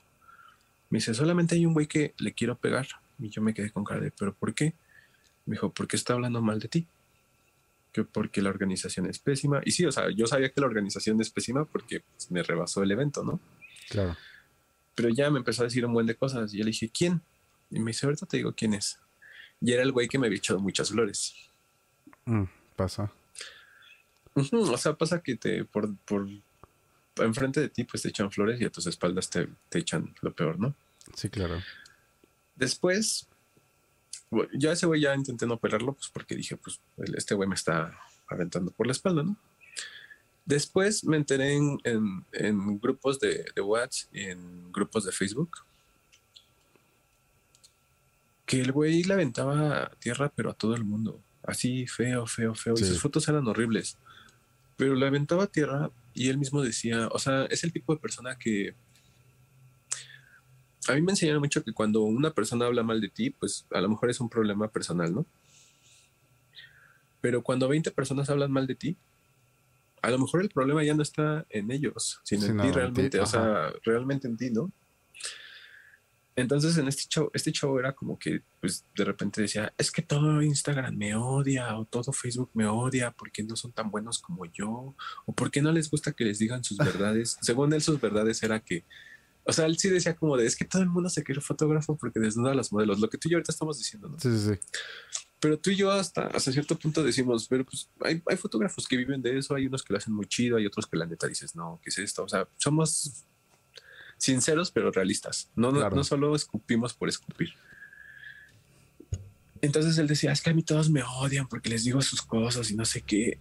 Pero es cuando dices como de, a ver, ya cuando 30 personas, cuando una comunidad entera de Facebook, una comunidad entera de, de, de, de Instagram, pues te está cerrando la puerta, pues a lo mejor no es problema de ellos, ¿eh? a lo mejor realmente el Ya problema tienes sí un eres tú. y después las, las mismas modelos lo quemaron, o sea, te queda muy, muy, fíjate, no era acoso, sino que, o sea, sí era acoso, pero a lo que voy, su forma de ser era muy fea. Fanto Era muy no, fea. Bueno, sí, X. Y, ajá, y presumía mucho y después sí como que las quería ligar y las invitaba. Entonces, a lo que voy es que eh, es un problema porque uno mismo se da cuenta en la comunidad quiénes valen la pena y quiénes no. De hecho. Y lo decía hace poco. El mundo, la Ciudad de México, son increíblemente enormes, pero son muy chicas, ¿no? Te pasa que vas a una cafetería y te encuentras a un amigo. Lo mismo pasa en Instagram. Instagram es increíblemente enorme, pero es muy chiquito. Todo el mundo conoce a todo el mundo. Yo conozco a tal modelo, tú conoces a tal modelo, tú conoces a tal fotógrafo. Cuando un fotógrafo como el que te acabo de contar habla tan mal de todo el mundo, créeme que en algún momento lo vas a saber. Pero cuando todas las modelos empiezan a hablar mal de ti, porque eres así, todo Instagram se va a enterar. Al día de hoy yo ya no sé qué pasó con él, porque me alejé, o sea, me, alejé de Instagram durante la pandemia. Claro. Pero de repente me salen noticias de que lo están acusando a él, de que de acoso, de, de muchas cosas. Y vuelvo a lo mismo, ve su trabajo y realmente su trabajo no vale la pena. Y es el tipo de persona que, que te dice, tu trabajo es un asco y entras a ver su trabajo Sí. Yo, y te quedas con cara de teoría. no. Yo, tengo una teoría. La mierda de persona que eres es proporcional a la mierda de trabajo que tienes. No sé. Porque normalmente los que te dicen eso es, son los que peor trabajan. Y yo por eso me alejé de los meets. No sé, fue, fue eso. Yo me encontré más gente que fue como de, "Mm, no me encanta cómo eres, a, a que me encontrara gente que, que valía la pena y me empecé a ir a shootings y demás. Y empecé a encontrar gente que valía mucho la pena y demás. Pero vaya, o sea, yo también soy super mamón, digo, ya lo has visto, me has conocido. Yo, por ejemplo, a ver, yo te lo digo, yo, yo te conté que fui a Meets donde éramos 10 personas Ajá. y gradualmente fueron evolucionando los Meets hasta el Nighttones, por ejemplo. Yo, yo me, me harté en dos sentidos de los Meets. Ahí te va en, en qué sentidos. Como fotógrafo me harté un poquito porque me acuerdo que fue un Meet que organizó la comunidad en ese entonces de Eagers México. Eagers CDMX creo, que fue el primer meet en el que realmente Instagram, o sea, Instagram, la, la plataforma Instagram se enteró y apoyó con la organización, ¿eh? O sea, eso ya son palabras mayores en ese entonces. Ahorita a lo mejor ya pasará muy seguido si quieres, pero en ese entonces fue el primero. Y yo me acuerdo que fuimos como 100 personas. Ok. Yo me acuerdo que entonces este, iba bien feliz y me compré unos globos de colores de, de Conelio y todo. Porque yo ya iba con las ideas. O sea, yo dije, ya sé qué foto voy a hacer, ya sé qué le voy a pedir a la chava y ya. Y fue muy chistoso porque me acuerdo que pues, llevaba mis globos y de repente le digo a una niña, ¿te puedes parar ahí y agarrar los globos? Es que quiero hacer esta foto. Y la niña así, ah, sí, claro. Pongo a la chavita, voy con mi camarita y empiezo a hacer las fotos. Y de repente ya termino de hacer mis fotos y volteo. Y tenía 20 chavos haciendo la misma foto con su celular. Ajá. Y, y hasta cierto punto era como, chale, o sea, yo le estoy pidiendo a ella por el perfil y lo que tú quieras y los globos. Pero aparte a, lo que voy, yo la hice con mi cámara. Era una foto que yo iba a trabajar en la semana y le iba a publicar. El Meet fue el sábado, le iba a publicar el miércoles. Y ya la estaban posteando. Y la empezaron a postear en ese, en ese momento. sí. Entonces la postean y cuando tú subes tu foto, o sea, fíjate, yo llevé los globos, yo hice la idea, lo que tú quieras. Para cuando yo iba a postear la foto, el que parecía que había copiado la idea Sí, pues, era yo. Entonces yo me harto un poquito de los meets porque tú puedes tener una idea y, y- y hacer tu foto y cuando volteas ya hay 20 chavos haciendo la foto. Que, o sea, lo que gener- generalmente se conoce como que te están robando el encuadre, ¿no? claro. Yo por eso dejé de, de- de ir a los meets con cámara. Porque yo decía, pues, ¿para qué chingas llevo cámara si no, si voy a hacer fotos que todo el mundo va a hacer y que todo el mundo va a publicar antes que yo? Dejé de ir a los meets con cámara, pero fue muy chistoso porque estando en el meet me entraban unas ganas así muy fuertes de querer hacer foto. Claro. Pero así yo decía, yo quiero hacer foto y Sí, yo ya no sí. llevaba la cámara. ese spot me gusta. ay. Volví a, a ir a un meet. Ahorita se me fue el nombre, pero me acuerdo que fue un meet en el que me buscaron para. Es que la idea era muy chida porque era hacer grupos. O sea, cuando a mí me vendieron la idea, por así decirlo, era algo diferente porque era como de: mira, queremos hacer un grupo de retrato, queremos hacer un grupo de arquitectura, un grupo de urban. O sea, que todos vayan, pero por ejemplo, tú que eres retratista, pues que los que les interesa el retrato se vayan contigo y con una modelo y les vas enseñando. Yo dije, eso está muy chido, ¿no? Claro. Ahí me acuerdo que igual, ahí sí llevé mi cámara. Fue tanta gente también, tanta, tanta gente, que fue un caos. La organización otra vez fue un caos. Pero ahí volví a hacer foto. Y fue muy chido porque yo sí les volví a explicar a ciertos chavos como de miren, pueden hacer esto, ¿por qué no buscan esto? Y vuelves como a interactuar en ese sentido con ellos. Claro. Cuando yo organicé mi meet, ese fue 100% mío, el que te digo que fue con causa.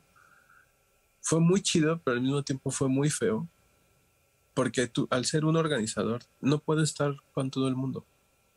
Tienes que estar viendo esto, llegó la policía, tienes que decirle a la policía qué demonios estás haciendo, si tienes permiso, si no tienes permiso. O sea, Sí, sí, es un y realmente ya no, ya no disfruté el meet.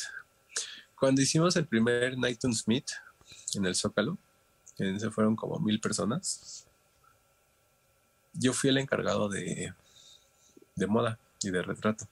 Y fui el contacto con la agencia.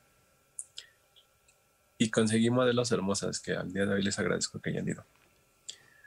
Mucha gente me ha dicho que fue el mejor meet. Curiosamente yo pienso que el, el que vino después fue mejor, pero ahí te va la perspectiva.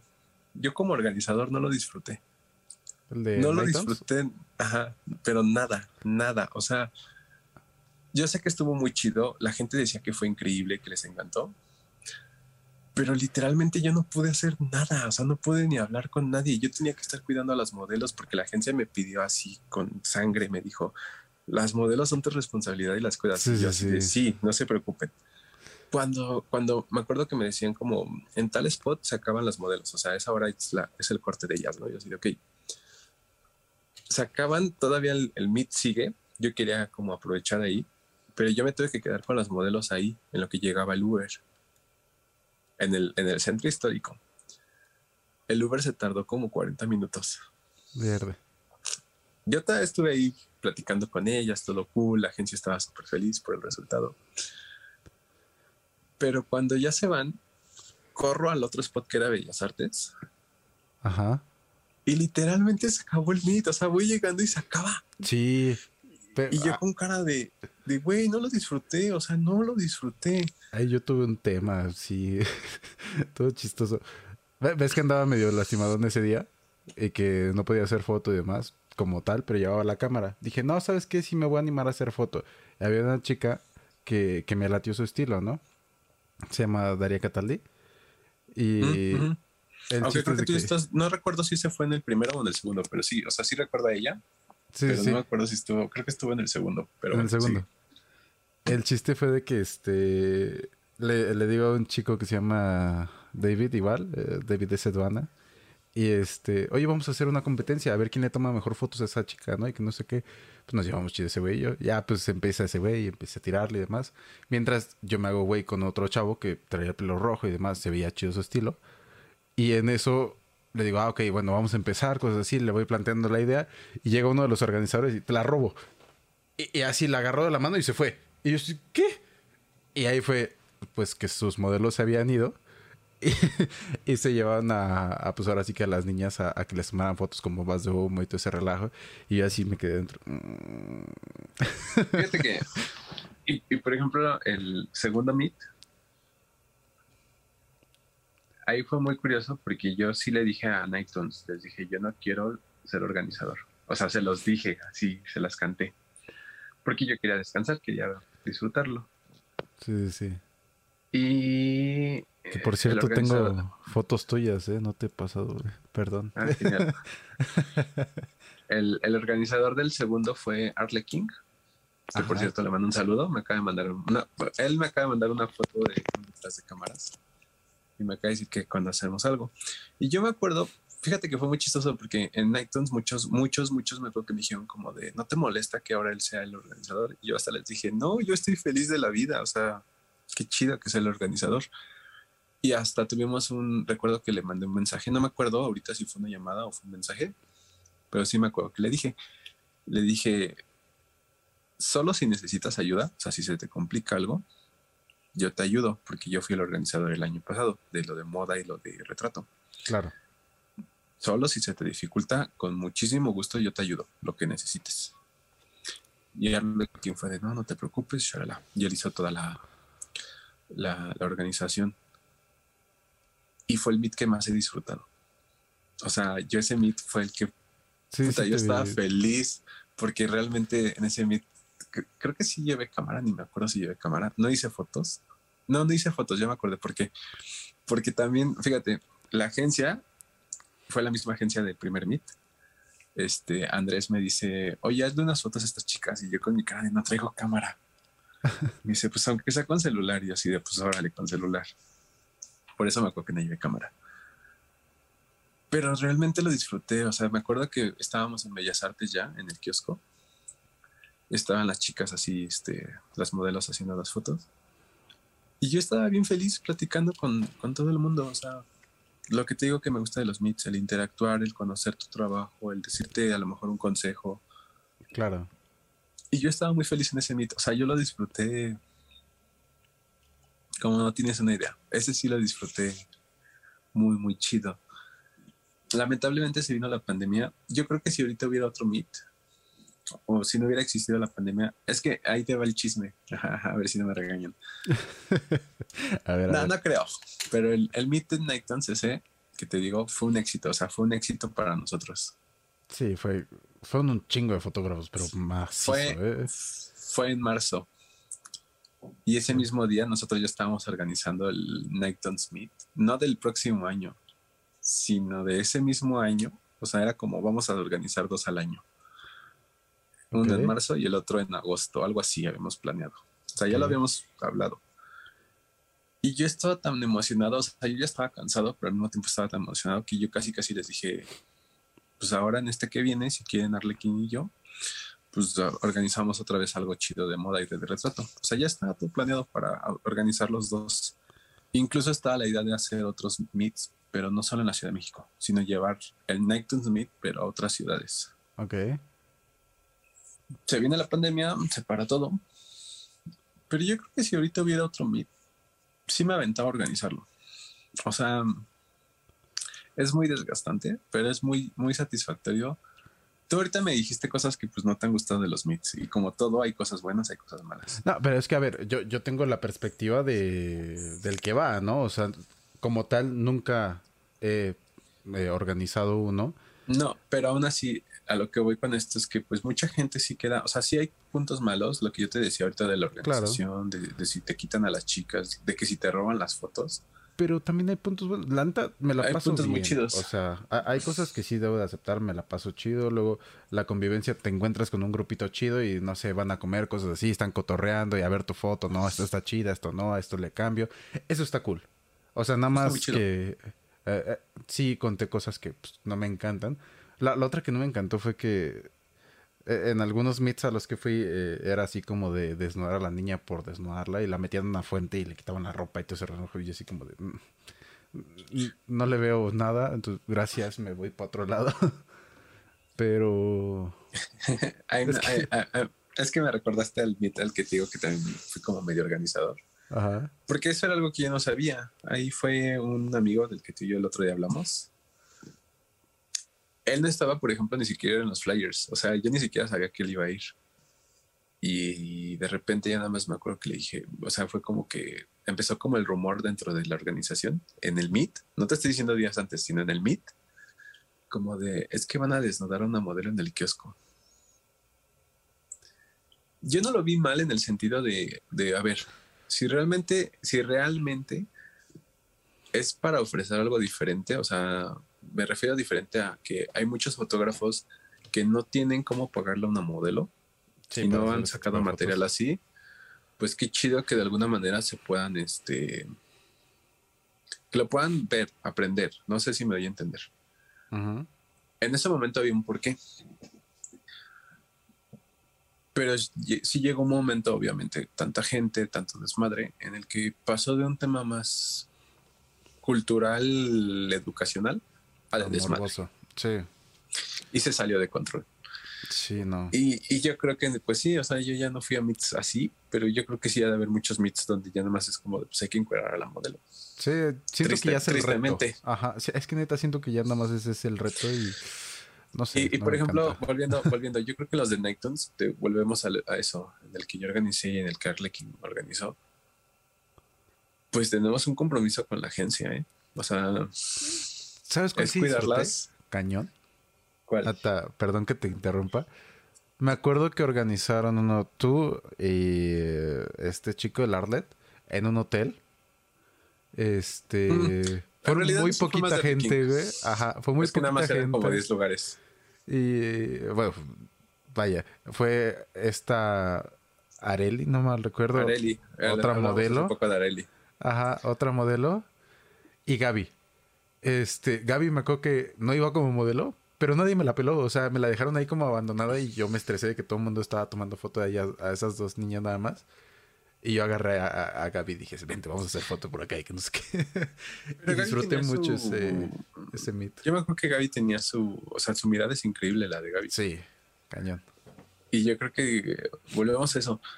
Aprovecho, creo que muchos piensan que fotografía es desnudar a la modelo. No, es... y no es desnudar a la modelo. Es que le tienes que encontrar su esencia de todos lados, pues, o sea. Yo, no sé, yo hablaba con amigos y les decía, ¿qué es lo primero que tú le ves a una chica? O sea, literalmente. Y siempre te van a decir, pues el gusto, las pompas. Y yo les decía muchas veces, yo lo primero que veo es la mirada. O sea, de verdad, hay, hay modelos que la mirada me encanta la mirada. Ahorita está una foto de Vero y su mirada me encanta. Esta chica Preitaba me encanta. Y yo creo que le puede sacar muchísimo, muchísimo a, las modelos. Yo creo que mis sesiones favoritas incluso no son lencería, no son cuerpo, son miradas. La forma en la que manejan su mirada. O sea, te dice muchísimo, muchísimo. Alguna vez una modelo me decía, una modelo no te está cobrando por, por desnudarse. Una modelo te está cobrando por la experiencia que tiene modelando. Claro. Cuando a ti te llega una new face, que te digo, son las chicas que van empezando, te cuesta muchísimo trabajo sacar una foto. Y no lo digo por la pose, lo digo hasta por la pura mirada. Porque se ve que tienen miedo, porque se les ve como, o sea, se les ve como con esa, con esa pena, con ese nerviosismo. Y cuando llega una modelo de agencia, por ejemplo, y tú ves desde el primer momento cómo se para y cómo te reta visualmente, o sea, cómo reta la cámara, te das cuenta que tienen esa experiencia. Y a mí me lo dijo esa modelo, me dijo, es lo que te están cobrando, o sea, te están cobrando esa experiencia que ya tienen. Y yo desde ahí la aprendí, o sea, yo dije, wow, sí, completamente. No te están cobrando por si se desnudan o no. A lo mejor aquí me meto en un tema polémico porque a lo mejor muchos modelos que a lo mejor están en Instagram o en Facebook tú, tú les preguntas una cotización y te van a decir, ¿es desnudo, es lencería? ¿Cuál es tu, trabajo? Y está bien, o sea, qué bueno que hablen en ese término de términos de fotografía. Pero yo considero que una modelo profesional, por ejemplo, de agencia, obviamente la agencia les va a decir, la temática es esta, ¿no? Ok. Pero ya una modelo profesional, lo que se dice profesional, va a llegar al, al, al, spot, al, estudio, al, lugar y simplemente te va a decir qué quieres que haga.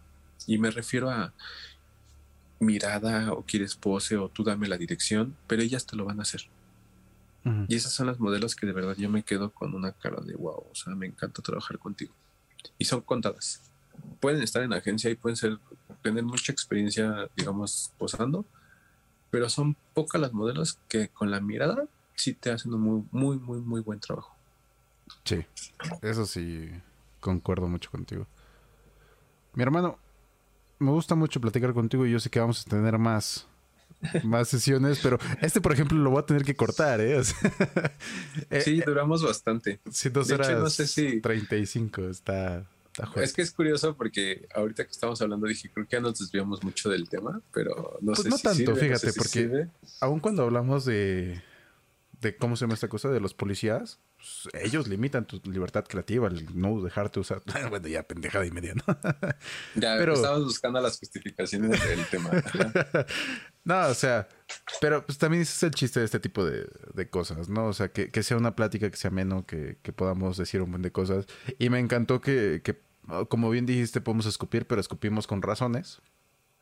Sin como decir... No es eh, aventar veneno por aventar veneno. Ajá, sí, no, no, no, es, es simplemente decir las cosas con honestidad y realismo, punto. Y pues digo, al fin y al cabo salió padre, me gustó, me gustó mucho la charla. Me gustaría invitarte de nuevo, porque hay muchos temas que tratar y, la verdad es que me gusta mucho platicar contigo. Y pues nada, amigo, un gusto tenerte aquí. Muchísimas gracias por el tiempo. Yo nada más te, te, repito lo que te dije al inicio, qué chido que hagas este tipo de cosas. Eh, no solo para convivir tú y yo, sino realmente porque creo que a los que van empezando o a los que les interesa la fotografía, porque interesarte la fotografía no solamente es meterte a un curso y, o, en un video de YouTube y ver el triángulo de exposición. Claro. Interesarte en la fotografía es un estilo de vida y es conocer muchos estilos, eh, bueno, muchos detalles dentro de ese estilo de vida. Que ahorita hablamos de esos temas y yo creo que es muy chido que la gente los pueda conocer, que los pueda pues escuchar de alguien y que se puedan dar su propia idea. Yo te agradezco la oportunidad, te agradezco la, amistad. Eh, curiosamente creo que dentro de pandemia, te digo, me he alejado mucho de muchas personas y no es por mala onda, simplemente me enfoqué en otras cosas, me enfoqué en mi familia, me enfoqué en mi salud. Está bien, tú tranquilo. Y, aunque, y aunque realmente no es como que tú y yo hablemos mucho, David, sí han habido ocasiones que es como de, ¿qué onda amigo? ¿Cómo estás? ¿No? Y eso se valora muchísimo se valora muchísimo y te lo aprecio. Ojalá que no solamente volvamos a hacer un podcast, sino que ojalá eh, pues organicemos alguna sesión ahora que, que, esto baje un poquito más. Claro. O a ver cuando me, me invitas a uno de 20 milímetros. Sí es 20 milímetros, ¿no? Sí, sí es. A ver cuando me invitas, yo invitándome.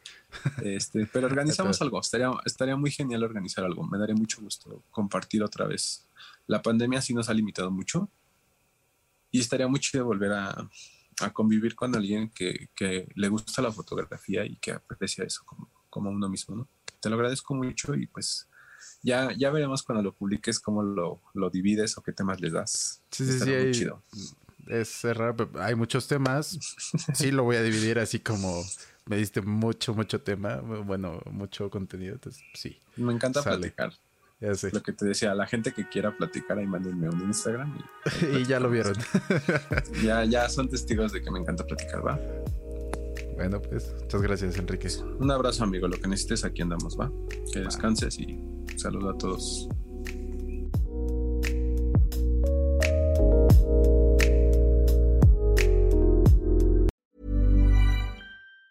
Hi, I'm Daniel, founder of Pretty Litter. Did you know cats tend to hide symptoms of sickness and pain? I learned this the hard way after losing my cat, Gingy. So I created Pretty Litter, a health monitoring litter that helps detect early signs of illness by changing colors, saving you money and potentially your cat's life. Pretty Litter is veterinarian developed, and it's the easiest way to keep tabs on your fur baby's health right at home. Go to prettylitter.com and use code ACAST for 20% off your first order and a free cat toy. Terms and conditions apply. See site for details.